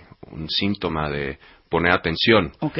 porque mm, aquellas personas que por exponerse a ciertos ruidos o a ciertas intensidades de ruidos o a ciertas frecuencias pueden eh, pueden ser más susceptibles obviamente de presentar ese síntoma y que en algún momento llegue a no desaparecer o que cada vez sea más duradero o que pueda llegar a ser incapacitante. Ajá. Entonces es un, es un signo de alarma el hecho de que tú en particular y algunas otras personas, por el hecho de exponerse a un ruido y, ten- y- y tener el síntoma, es que son más susceptibles y existe una mayor probabilidad de que ese acúfeno se vuelva crónico. Claro. Acu- ¿Cómo le estás llamando? Acúfeno. Acúfeno. Acúfeno. ¿Acúfeno es sonido? ¿Acúfeno Tinnitus. es Es, tinnitus? es un, es un, ¿Es el acúfeno es el tinnitus? es un, sin- es un sinónimo. Ok, entonces, ¿qué está sucediendo? Quiero que me expliques por dentro, haz de cuenta, me- métete a mi oído.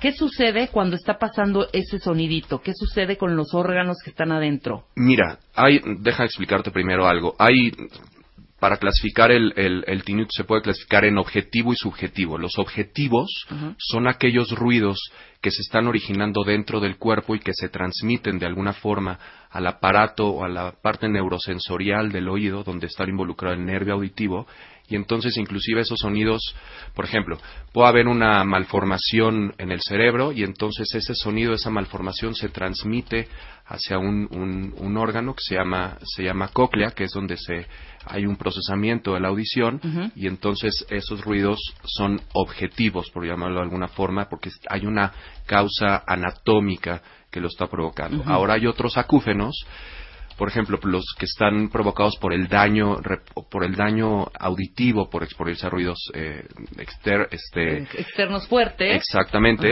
Eh, en el que existen dos mecanismos. Uno en el que se dañan unas células Ajá. dentro de la cóclea o caracol, que eso nos enseñaban a todos en la escuela en algún momento. En la cóclea hay unas pequeñas células que con el que con el ruido constante se dañan y entonces el estímulo ya no es igual para que llegue al cerebro. Y esa es la forma como se, una de las formas como se genera el, el- el acúfeno. Hay otra forma en la que, como el- la- esas células que transmiten el, el impulso nervioso el, cere- el cerebro están dañadas, el cerebro empieza a formar algo, gracias a algo que se llama plasticidad cerebral, empieza a sustituir esa función auditiva por otras dentro de la, de, de otras áreas del cerebro y entonces, pero que no están es- especializadas para la audición y entonces se generan esos ruidos, pero se, se está generando propiamente en el cerebro, no en la cóclea. Y eso hace que sea muy complejo, primero, hacer el diagnóstico y después establecer un tratamiento exitoso. Cuando se detecta la causa del acúfeno, por ejemplo, una malformación arteriovenosa, una, que una arteria esté golpeando el nervio, bueno, pues se puede este, separar esa arteria del nervio y entonces el, el- el acúfeno puede desaparecer. Todo depende del tiempo en que ese nervio ha estado dañado. Pero cuando hay un daño permanente a las células ciliadas de la cóclea, pues entonces es mucho más difícil que se resuelva ese, ese síntoma. Es importante recordar que el acúfeno no es una enfermedad, es un síntoma, que es una manifestación de, De cientos cualquier otra cosa. enfermedades. Claro, claro, claro, claro, claro. O sea, te suman los oídos quizás hasta por tener la presión alta. Sí, por supuesto, la presión alta, enfermedades de las arterias, enfermedades de las venas. Hay un trastorno que se llama eh, disfunción de la articulación temporomandibular, que la articulación de la mandíbula está dañada Ajá. y eso puede provocar también acúfeno, entre otros síntomas. Entonces, lo más importante y el reto para el médico, para el otorrinolaringólogo, para el audiólogo, es primero identificar la causa. Sí, claro. Si hay forma de solucionar la causa, es decir, la enfermedad que está provocando ese síntoma, bueno, pues entonces se trata. Pero en la mayoría de los casos, sobre todo en es- esos acúfenos crónicos de muchos meses, muchos años, a veces es inclusive muy difícil hacer el diagnóstico de la enfermedad o de la causa que está provocando el síntoma.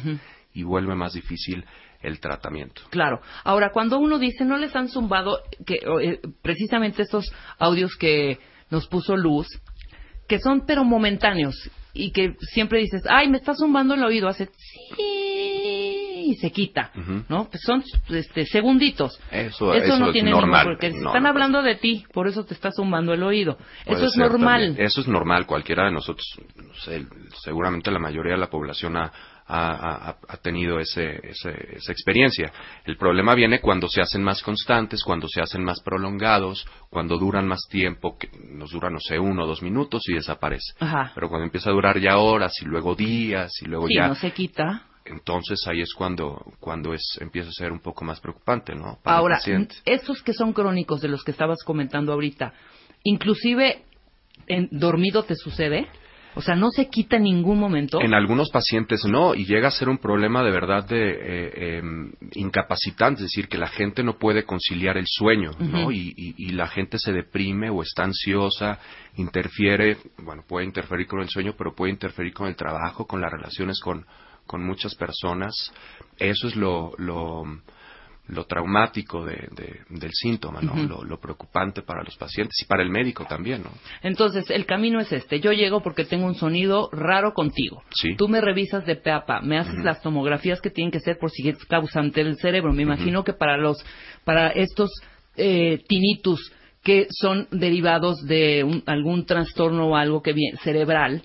Esos me tienes que hacer un, un tipo de estudios o me mandas con alguien más o cómo cómo cómo es el, el- Todo, de- todo depende. Si yo estoy suponiendo que tienes una alteración cerebral, bueno, pues entonces te puedo mandar a hacer una tomografía. Casi todos los, los acúfenos, o la mayoría de los acúfenos, se pueden diagnosticar, si eso es posible, con la exploración física y con el interrogatorio que uno le hace a los pacientes. Ah, puede haber pruebas complementarias, por ejemplo, en las que se puede hacer una audiometría.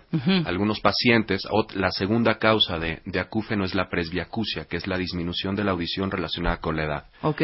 muchos viejitos, bueno, no viejitos, mucha gente de la tercera edad va perdiendo la audición. y se asocia con, con, con acúfeno. Entonces, uno puede determinar ahí que la causa es la disminución de la audición, que se está asociando con acúfeno, y entonces vendrá el reto del médico a, a tratar.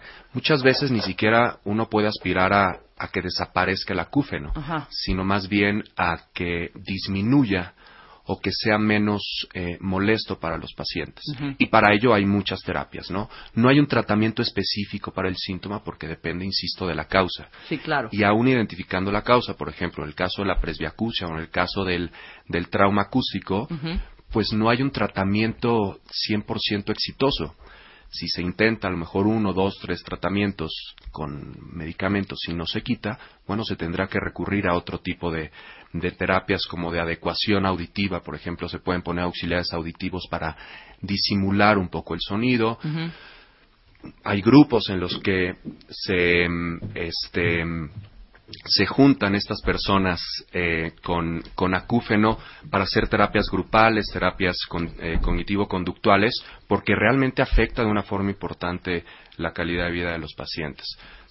Hay estudios en los que se dan benzodiazepinas, eh, muchas cosas. Es decir, no hay un tratamiento específico para tratarlo. De hecho, tenemos un testimonio aquí que padece seriamente de este tinnitus o acúfenos, como los mencionábamos hace unos momentos.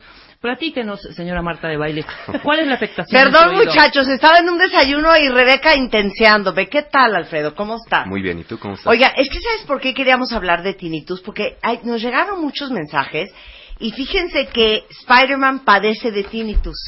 Entonces, es, es este rin permanente en No, el oído horrendo. otra vez a Marta. Pón- pónselos a Marta para que los, ya los escuchó el doctor. Sí. El doctor es una eminencia en el tema, Marta. Un poco de respeto. A ver, escuch- vamos a escucharlos. People often ask me, what's it like having tinnitus? Well, this is mine. O sea, imagínense ustedes vivir con Hi, eso. my name's Jeff, and this is my tinnitus.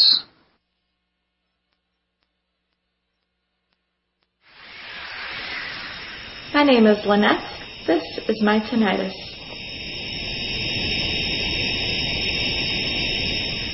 O sea, puede ser desde el mar, Alfredo, Sí. hasta un ti.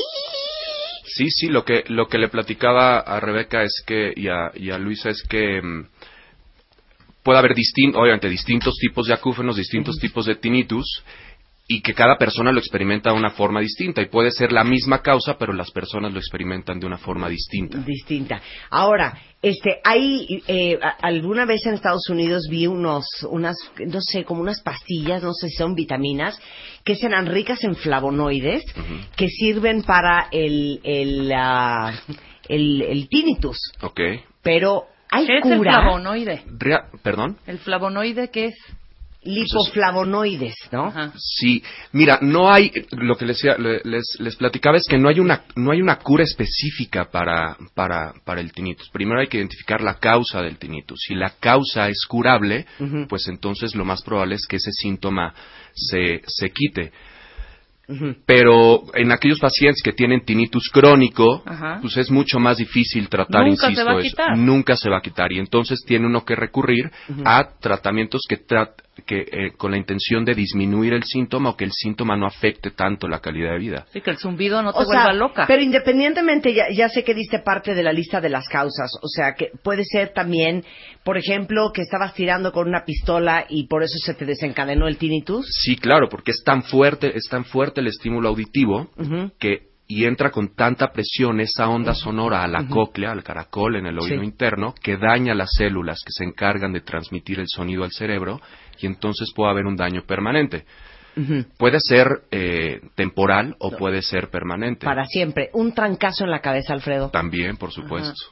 También. Eh, a ver, la gente que bebe mucho, sobre todo por Rebeca, que me preocupa su forma de beber. Pues también es, hay, hay daños, ¿Sí? hay daños neurales a, a- a- exceso perdón. de bebida. Exactamente, y por enfermedades metabólicas como la diabetes, por ejemplo, los pacientes con diabetes pueden También puede- experimentar La el premenopausia, síntoma. que también aquí una amiga que yo conozco, me da un, po- un poco de nervio.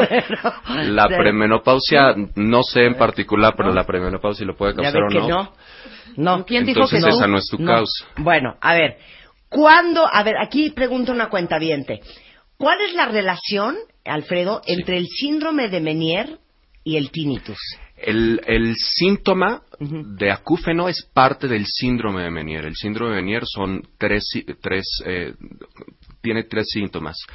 Hipoacusia, vértigo y acúfeno. ¿no? Entonces es un daño a, a- a la cóclea, al caracol, y entonces se puede presentar esos tres síntomas. Es simplemente una, es parte del síndrome, ¿no? La- el acúfeno. Oye, y aquí estoy viendo, entre otras causas, o sea, que estás preguntando muy bien, corazón de melón, que el ácido acetilsalicílico, o sea, aspirina. la aspirina, que si tomar aspirina todos los días, sobre todo para la gente que eh, la usa para el corazón, te produce tinnitus largo plazo. Sí, también no a todos los pacientes solamente aquellos pacientes que son más susceptibles de presentar. Pero para saber si Pues- eres tú, Pues solamente si lo estás tomando y empieza, empieza a provocarte acúfeno y en ese momento pues se tendrá que tomar la decisión de continuar el tratamiento para evitar un, un padecimiento este, de infarto, Claro. ¿no? O no. claro. Ahora, ¿cuándo hay que ir al doctor? Hay que ir al doctor cuando ese zumbido de oídos, ese acúfeno, se hace constante o se hace más frecuente o empieza a ser incapacitante. Platicamos con Rafael, cualquiera de nosotros puede en algún momento presentar un El ruidito que un dura segundos. Sí, sí, claro. y a todos nos pasa y ahí se quedó. Pero cuando cuando el- ese sonido se hace más constante, se hace más frecuente, pues empieza a preocupar y es cuando el paciente tiene que ir al, al médico. Puedes tener tinnitus en un oído y en el otro no. Eso es lo más frecuente. Sí. De hecho, es lo más frecuente. Es menos frecuente que sea en los dos oídos. Ok, este, ahora, diagnóstico. ¿Cómo sabes que es tinnitus?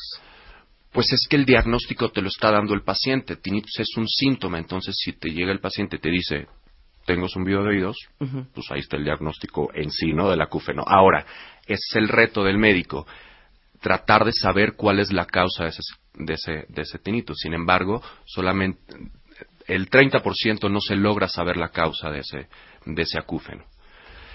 Pero hay muchísimas causas, es decir, no, en muchas enfermedades no solamente el acúfeno es el síntoma primordial, sino puede haber muchos otros síntomas y es ahí donde Claro. viene la anamnesis o la, la investigación del médico para establecer el diagnóstico. Claro. ¿Y tratamientos? No hay un tratamiento específico ni hay un tratamiento 100% efectivo.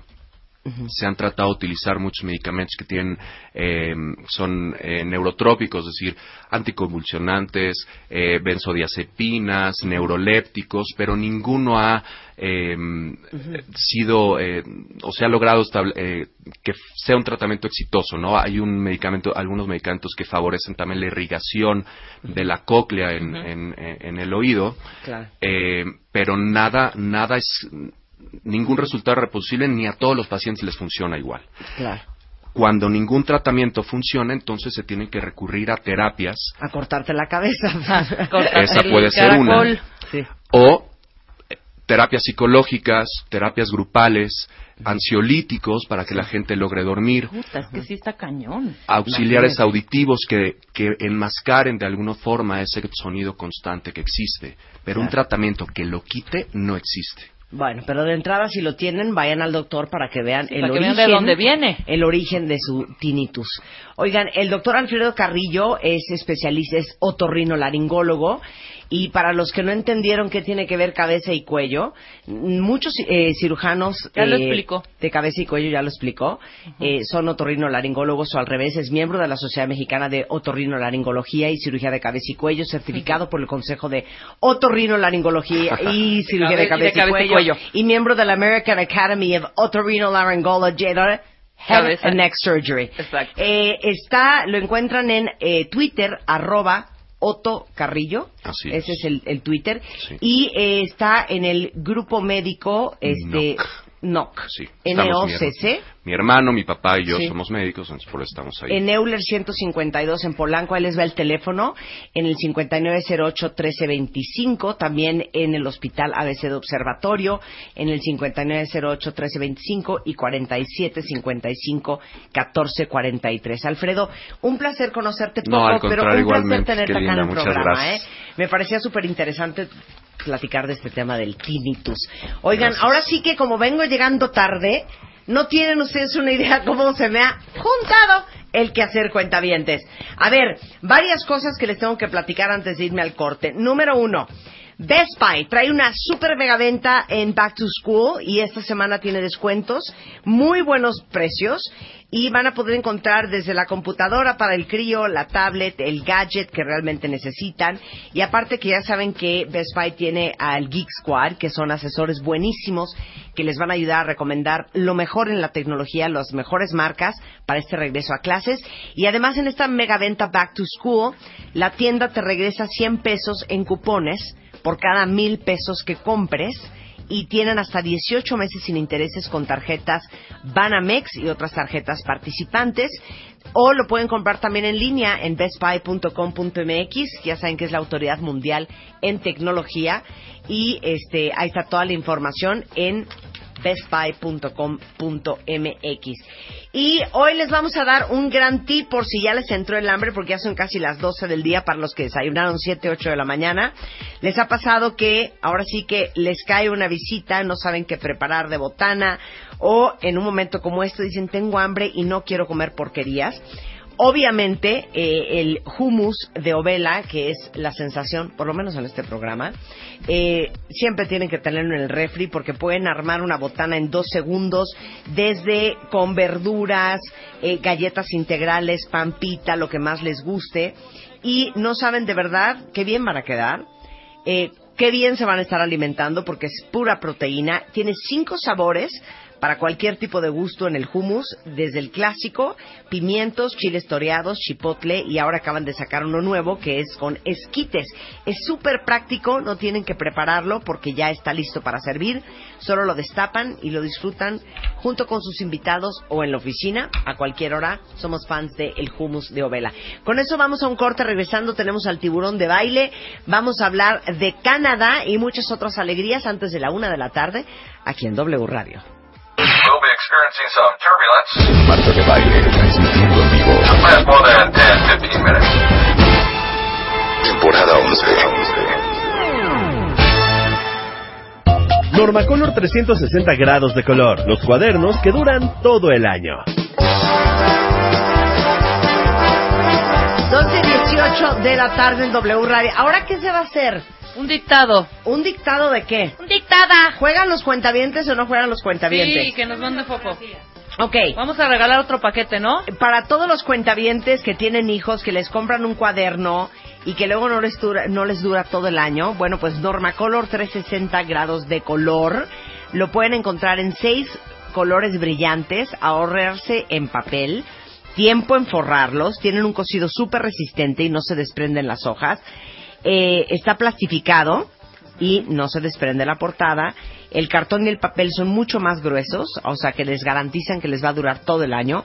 Tienen la etiqueta impresa para escribir los datos del niño y eh, los lomos vienen también en color para que el niño pueda identificar facilísimo cuál es la materia. Ajá. Y déjenme decirles que tenemos tenemos kits que vamos a Sí, regalar a claro. los cuentavientes. Ya hablaste del hilo, de los Vamos a regalar que 15 está maravilloso. kits de Norma para los primeros 15 que nos manden foto de su dictado y tengan las cinco palabras que nos va a dictar Luisa correctas.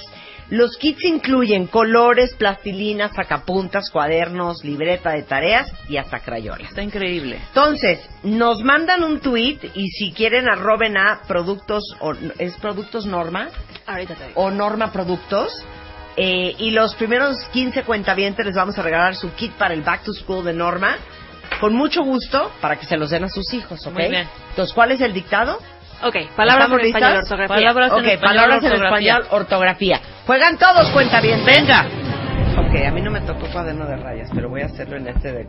Yo, yo tampoco tengo de rayas. Ok, muy bien. Ok. Venga, yo tengo mi super lápiz, que no sé, Norma del número 2, es Ustedes me mediano. dicen cuando estén listos. Ya estamos Ok. listas. ¿Ya están listos Venga. cuentavientes? Ok, perfecto. Bueno. La primera Lo palabra. escriben en un papel, le toman una foto y me la mandan. Órale. Ok, va. primera palabra. Sí.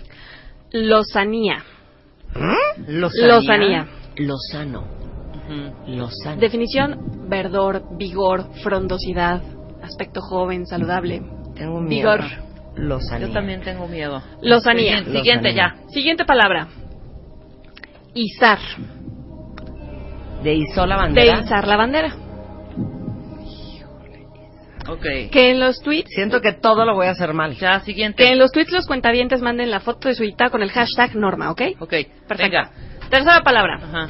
Inerte. Que está quieto, que parece que no tiene vida. Inerte. Eso no tengo bronca. Ok. Ok. Escasez. Escasez. Es, es, escasez. Escasez. Siguiente, rápido, Espérate, rápido hija. la cosa, ¿no? Escasez. Ajá. Venga. Hálito. ¿Mm?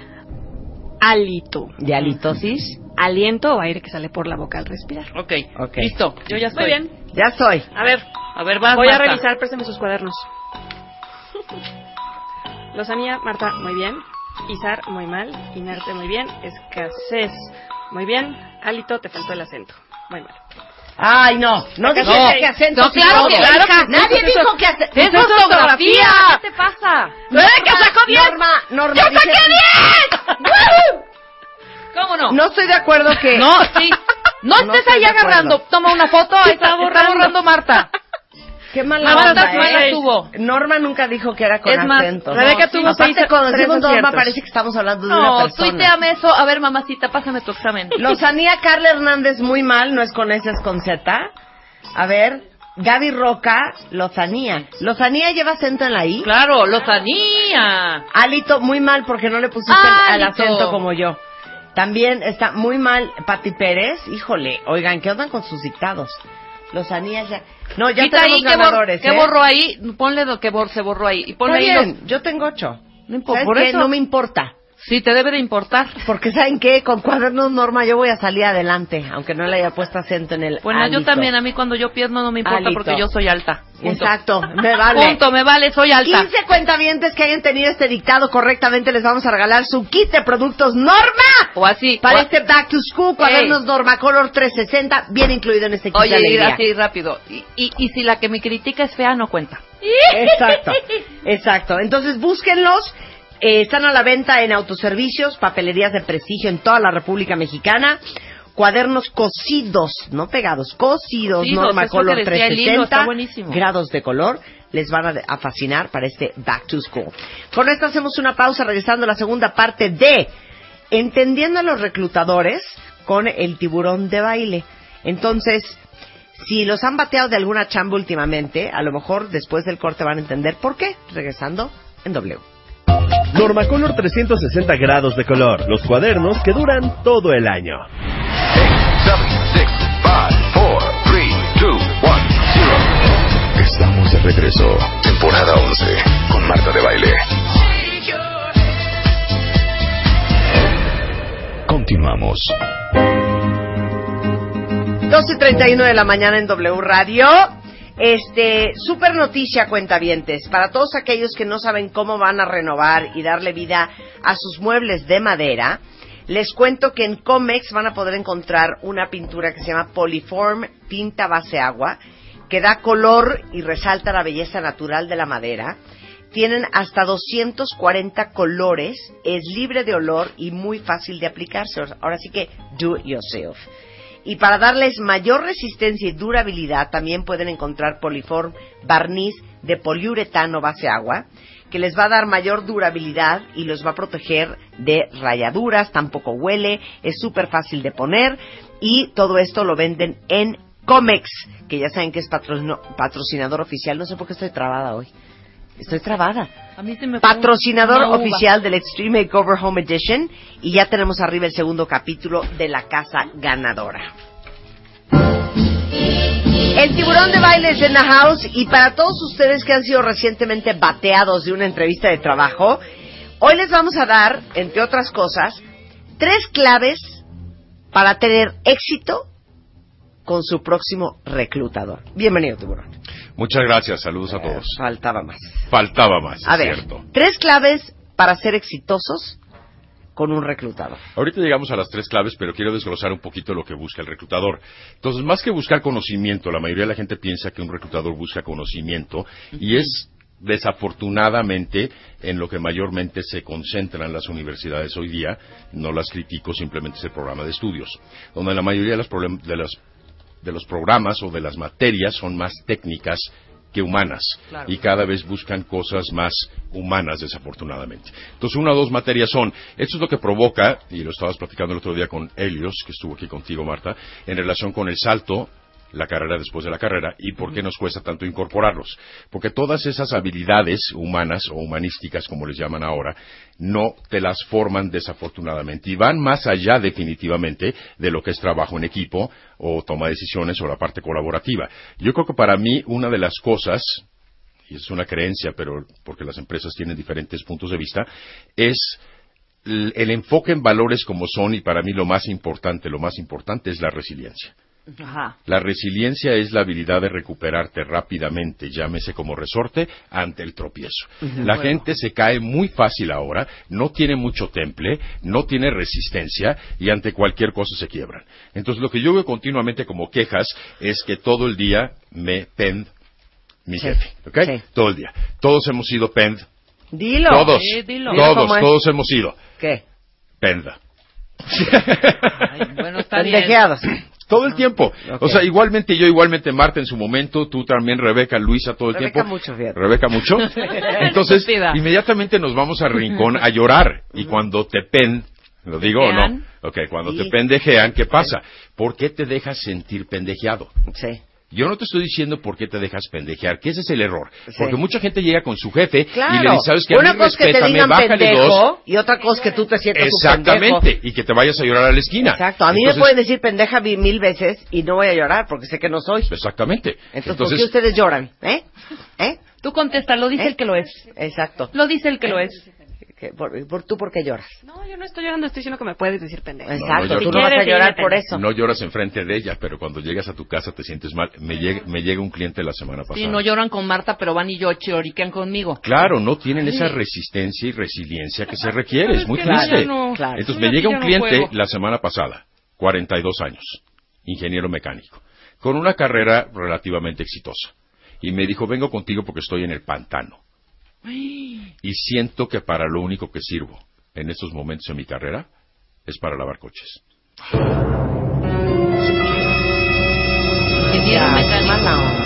Muy mala onda. Muy mala onda, sí. O sea, es muy mala onda porque el sistema te va destruyendo poco a poco. Pero aquí tienes que ser lo suficientemente resiliente para poder resistir. Entonces no te puedes estar quebrando tan fácil. Mucho estómago y mala memoria es lo que yo les digo a cada rato, aquí a mis, mi equipo. Totalmente. Entonces podemos dividir las habilidades, ya entrando un poquito más en el tema de habilidades humanas, en tres. Las primeras son que busca el reclutador habilidades humanas, Ajá. que son múltiples, ahora elaboran algunas. Dos, habilidades técnicas. Esas ya son particulares de cada quien. Pero las habilidades técnicas te van a permitir desempeñarte en el trabajo, más no necesariamente desarrollarte en el tiempo. Ojo. Porque entre más subes, más delegas a los subordinados, que son los técnicos y el ejército. Claro. Ellos son los soldados, pero tú pasas a ser el capitán y luego pasas a ser el general. ¿Y la las últimas son las competencias. Se habla mucho O sea, de que es- habilidades y competencias no es lo mismo.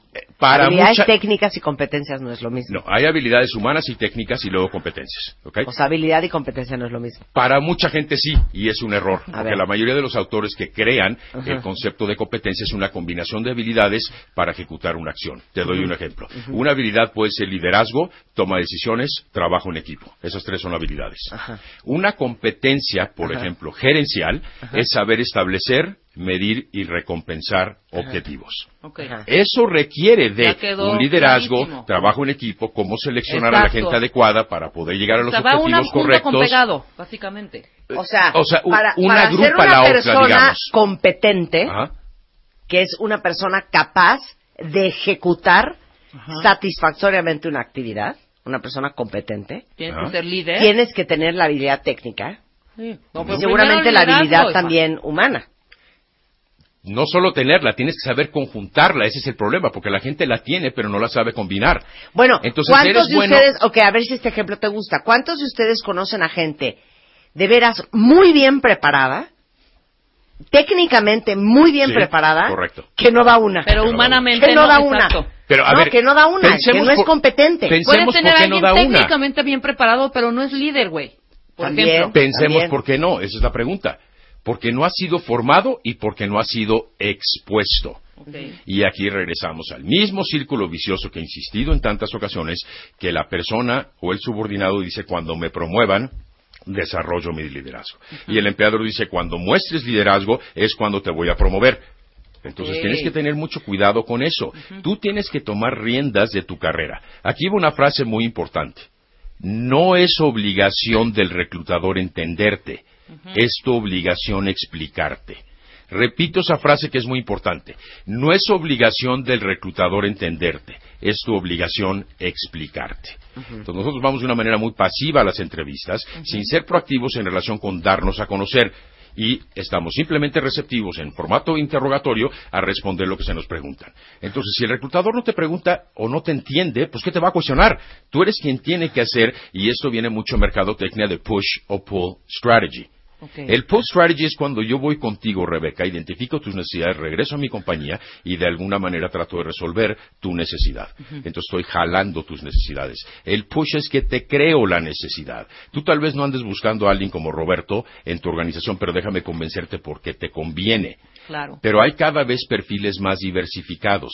Tienes una persona que estuvo en contabilidad, luego en almacén y luego en logística. Entonces eres de chile, dulce y manteca. ¿Cómo te entiendo yo entonces? Tienes que ser muy claro en qué quieres, qué eres. La gente no sabe. Es que Roberto ha hecho mucho, entonces no sé qué es lo que quiero. A ver, pues qué es lo que te gusta, para qué eres bueno, para qué eres nato. Hay gente que es infinitamente inferior en habilidades técnicas, que ni siquiera tiene carrera. Así de fácil. Ni licenciatura ni carrera técnica, tal vez ni siquiera prepa. Y es una bala resolviendo los problemas. Sí, claro, claro. Y claro, Marta claro. tiene un ejemplo en su casa de una persona que admiro mucho, que es el cuidador de tus perros.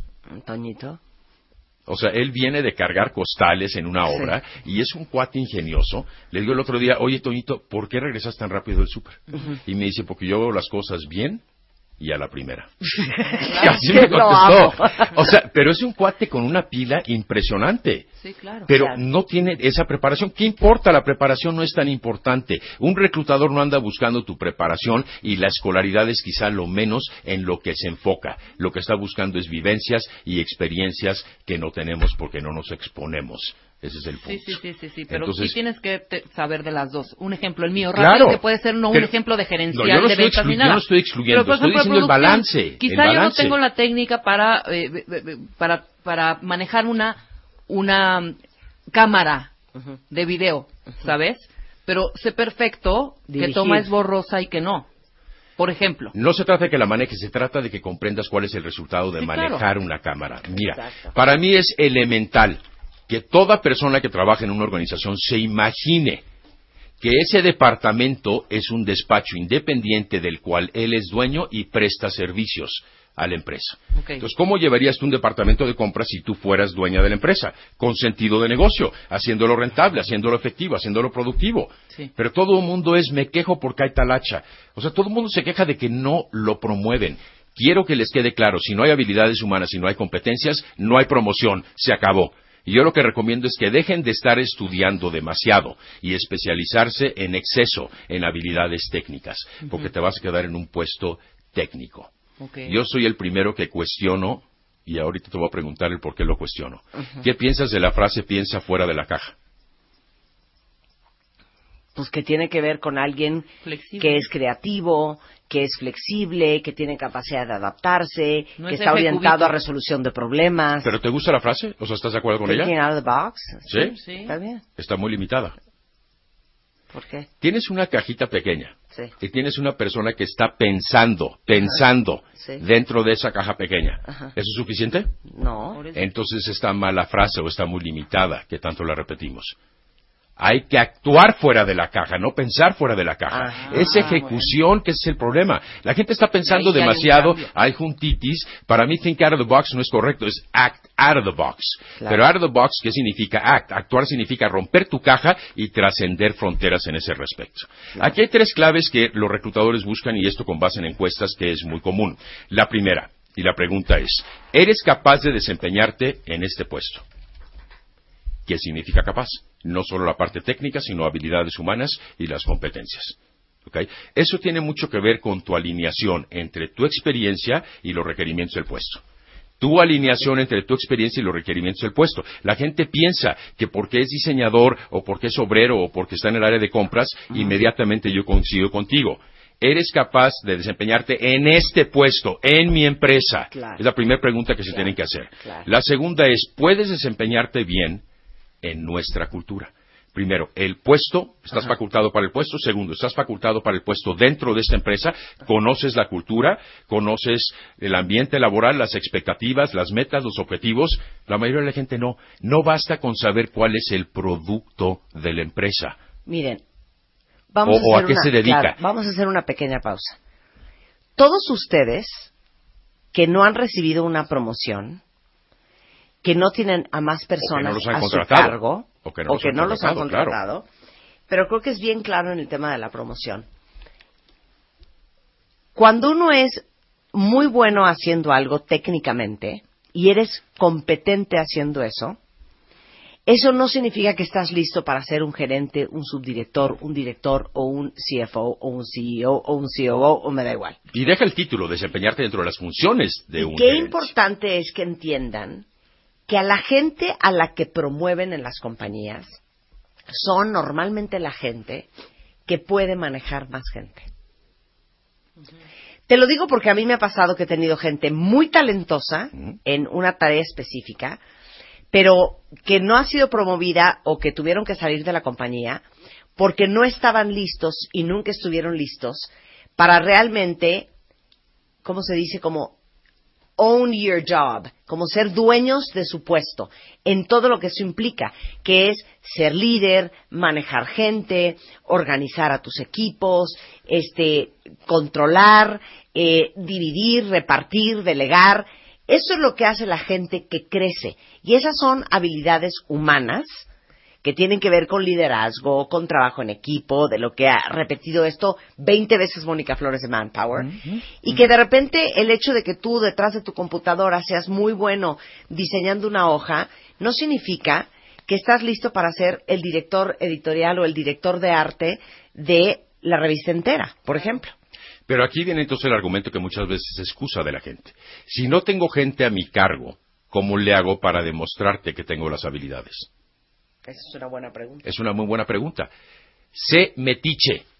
En la mayoría de las conferencias que doy les digo, sé metiche, mete la nariz hasta donde no te inviten. ¿Eso cómo significa? Eso significa que sé colaborativo, entiende las funciones de las demás personas, que, cuáles son sus necesidades, cómo aportan al negocio. Si tú no entiendes lo que hace tu compañero de al lado y piensas ser promovido para ser jefe de esa persona, pues ¿cuándo la vas a supervisar? Entonces metiche. Ahora, ¿cuál es el problema aquí? Y vamos a hablar en algún momento en otro programa de los ambientes laborales tóxicos y como otro tema, cómo manejar a los jefes difíciles. El mundo es de los audaces, no de los talentosos. Pero siempre estamos, mejor no digo nada, no me vayan a correr, necesito el trabajo y todo el mundo está echado para abajo y calladito, y mejor calladito y cooperando. No, comete errores. Comete un error garrafal que le cuesta varios millones de pesos a General Motors y el director general CEO manda a llamar a este operador. Y iba con el peor miedo del mundo y dijo, pues ya me van a correr. Bueno, y yo con la cabeza agachada. Y primero preguntó, ¿quién fue el que cometió el error? Mándenlo a llamar. Pero así, exacerbado. No voy a decir enchilado porque ahorita vas a entender el por qué. Cuando llega esta persona, le dice, ¿por qué cometiste el error? Y le dice, porque decidí tomar un riesgo. Felicidades, hoy tienes una promoción. ¡Ay, ya! ¿Es, ¿Tú no lo harías? Claro. Sí, claro. O sea, depende de qué error, pero no es tanto el error, es más la razón, el móvil, el motivo que lo mueve detrás de tomar riesgos. Claro. No vas a tomar riesgos a lo estúpido. Y además tenemos que crecer y madurar. Y desafortunadamente madurar duele. En mi oficina la gente va a vertir sus fantasmas y duele, porque como coach lo que hago y soy entrenador, no profesor, es confrontarlos. Entonces, ¿qué pasa? Algo que no soporta un jefe, y tú me vas a dar la razón, Marta, es que te vengan a lloriquear que no se llevan Luz y Luisa y vayan las dos como si fuera primaria y tú la, supervisora o directora de primaria. Sí, o no? Estoy de acuerdo. Resuelve tus problemas. Claro. Entonces, no tenemos ese O también que vengan a presentar un problema sin tener la solución. Claro. Si no traes la solución, aquí no vengas con problemas. Es más, ni siquiera me digas el problema primero. Dime cuál es la solución. A ver, dime cuál es la situación, no el problema. No es problemática, es situación. Tenemos, Marta, ¿qué? Pero ya decidí lo que vamos a hacer es, vengo a conseguir tu aprobación. Entonces, pero tenemos miedo de hablar, que eso es terrible. Ahora, el tercer punto es, puede realizar el trabajo actualmente. Eso tiene mucho que ver con alinear, demostrar que quieres el trabajo, en particular en esta etapa de tu carrera. A los reclutadores no les queda claro si simplemente quieres chambear porque no tienes dinero o realmente tienes un objetivo claro y que esa es la mejor empresa para ti y tú para esta empresa. Entonces, el primero, eres capaz de desempeñarte en el puesto.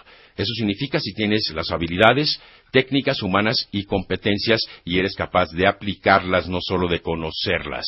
Yo en una entrevista no estoy evaluando tus opiniones ni tus conocimientos, no es un foro de opinión. Estoy evaluando tus vivencias. La mayoría de la gente no platica de esto. Aquí hay algo bien interesante que los reclutadores usan que se llama la prueba del viaje en avión. A ver. Eso tiene que ver un poquito como el elevator pitch, Ajá. que era entre la planta baja y el piso 34. Aquí también es una prueba. Cuando tú entrevistas a una persona, ¿te gustaría pasar ocho horas en un avión, sentado al lado de esa persona, en un viaje transatlántico? ¿Te Si gustaría la o no? respuesta es no, no lo contrates. No lo contrates, claro que no, pero por bueno técnico que sea. Ay, yo sí quisiera pasar contigo, Rebeca. Sí, pero por eso trabajamos ¿Y tú juntas y somos amigas. Pero no, pero acá sí, depende del, del, del choro también, hijo. Hay gente con, las que has- con la que has trabajado en el pasado, Sí, con la que no te gustaría viajar ocho horas. totalmente. Bueno, ¿Por qué trabajas con esa persona?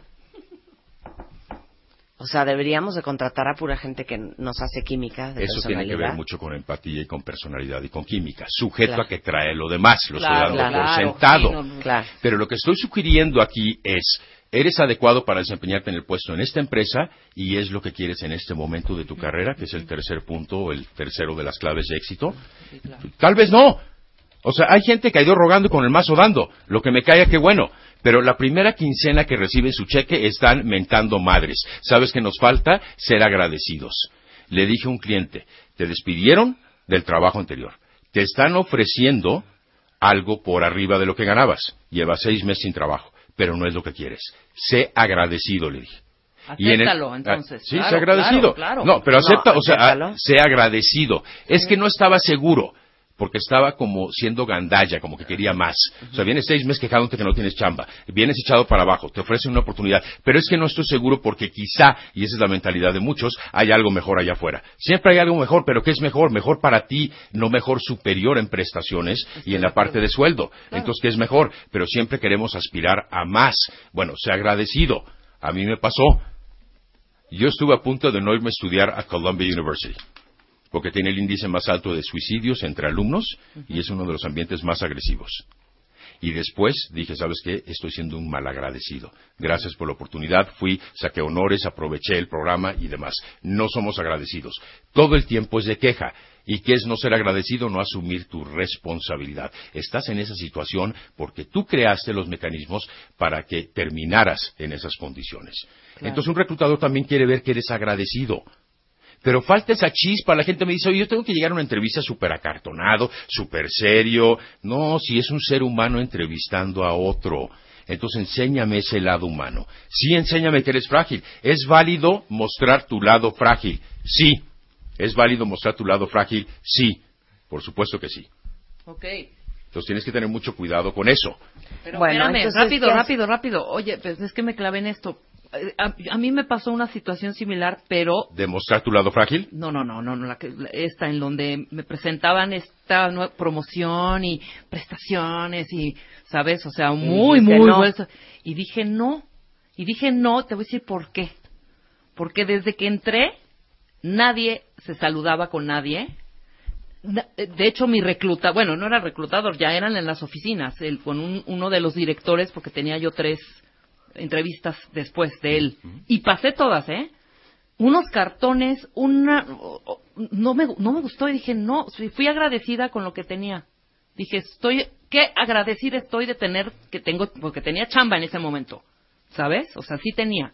Entonces, no sé si la comparación me hizo a mí decir que no. te hizo despertar. Cuando tu pareja llega contigo y es demasiado cariñoso, es porque viene de serte infiel. Eres un idiota. Piénsalo bien, pregúntale a los hombres si no es cierto. Pregúntale si no es cierto. De repente, no, lo que te estoy diciendo es que aprecias más las cosas cuando cometes errores. Entonces es válido cometer errores. Acabo de dar el ejemplo de General Motors. Entonces lo que es importante en ese caso es que seas agradecido, pero muestra tu lado frágil. ¿Qué es lo más difícil que has pasado en el trabajo, Rebeca? Que me quitaran una chamba por, y pusieran a otra persona. ¿Y cómo te sentiste? De la fruta, horrendo. Espantoso un rato. ¿Y después? Pero- y después me dieron algo mejor y dije, güey, espérate. Pues por algo me tuvieron que quitar esto para que yo pudiera hacer lo otro. ¿Convence tu respuesta? Te la estoy platicando Es así que lo más importante es cómo te recuperas, cómo creces.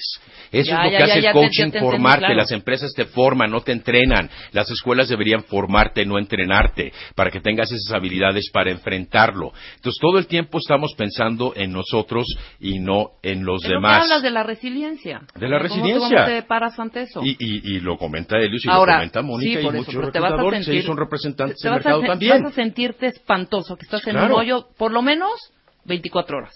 Pero ya no más. Sí, no más. Se acabó. Claro, al otro día te despiertas, te levantas. Échate una "Vamos con guarapeta, todo, vomita hombre". y se acabó. O sea, digo figurativamente, que ese es el punto. Sí, claro. O sea, eso es lo, lo- lo más importante. ¿Cómo desarrollas estas habilidades siendo metiche, exponte y dándote a conocer? La gente que la promueven es la que se da a conocer. Lo poquito que tiene. Tú puedes tener muchísimo, pero si no lo vendes y no lo demuestras, no funciona. Lo poquito que tienes, sácale paso, sácale provecho en ese respecto. ¿Y qué pasa cuando te quieren promover, pero tu jefa no te deja? ¿Por qué no te deja? Así de, no, no, ¿Por qué no te deja? muchas cosas. ¿Por qué no te deja? Porque soy suya. Cree No te posee. deja porque no tienes un sucesor. A ver, clave. Para ser promovido tienes que tener un sustituto, de lo contrario te vuelves pseudo indispensable porque nadie es indispensable. Nadie. Entonces aquí es un dilema entre si soy muy bueno, no me van a promover y no me, no me van a gerir, pero si no soy tan bueno, entonces me van a correr. Entonces tienes que estar buscando continuamente esa línea. Tienes que desarrollar a los de abajo que te van a empujar para arriba y que van a sustituir tu puesto. Cuando no hay quien te sustituya, no sirve para nada. ¿No te va a promover? ¿Para qué? Si ustedes quieren conseguir trabajo y que les paguen lo que les tienen que pagar y entender para qué son buenos, a qué se deberían de dedicar, por dónde deberían de enfocar su carrera profesional, cómo conseguir un aumento de sueldo, cómo se negocia un plan de compensación, eh, el tiburón de baile está aquí en la Ciudad de México. Ahí les van los teléfonos para que lo contacten y tomen su asesoría correspondiente. 52 94 17 77, repito, 52 94 17 77, la página es robertodebaile.net robertodebaile.net. Igualmente doy alrededor del mundo asesoría vía Skype, así que no tiene que ser presencial. Muchas gracias, Roberto. Muchas gracias a todos. Acá. Cuentavientes, estamos de regreso. Espero que mañana sí puntuales a las 10 en punto de la mañana. Pásenla bien. Adiós.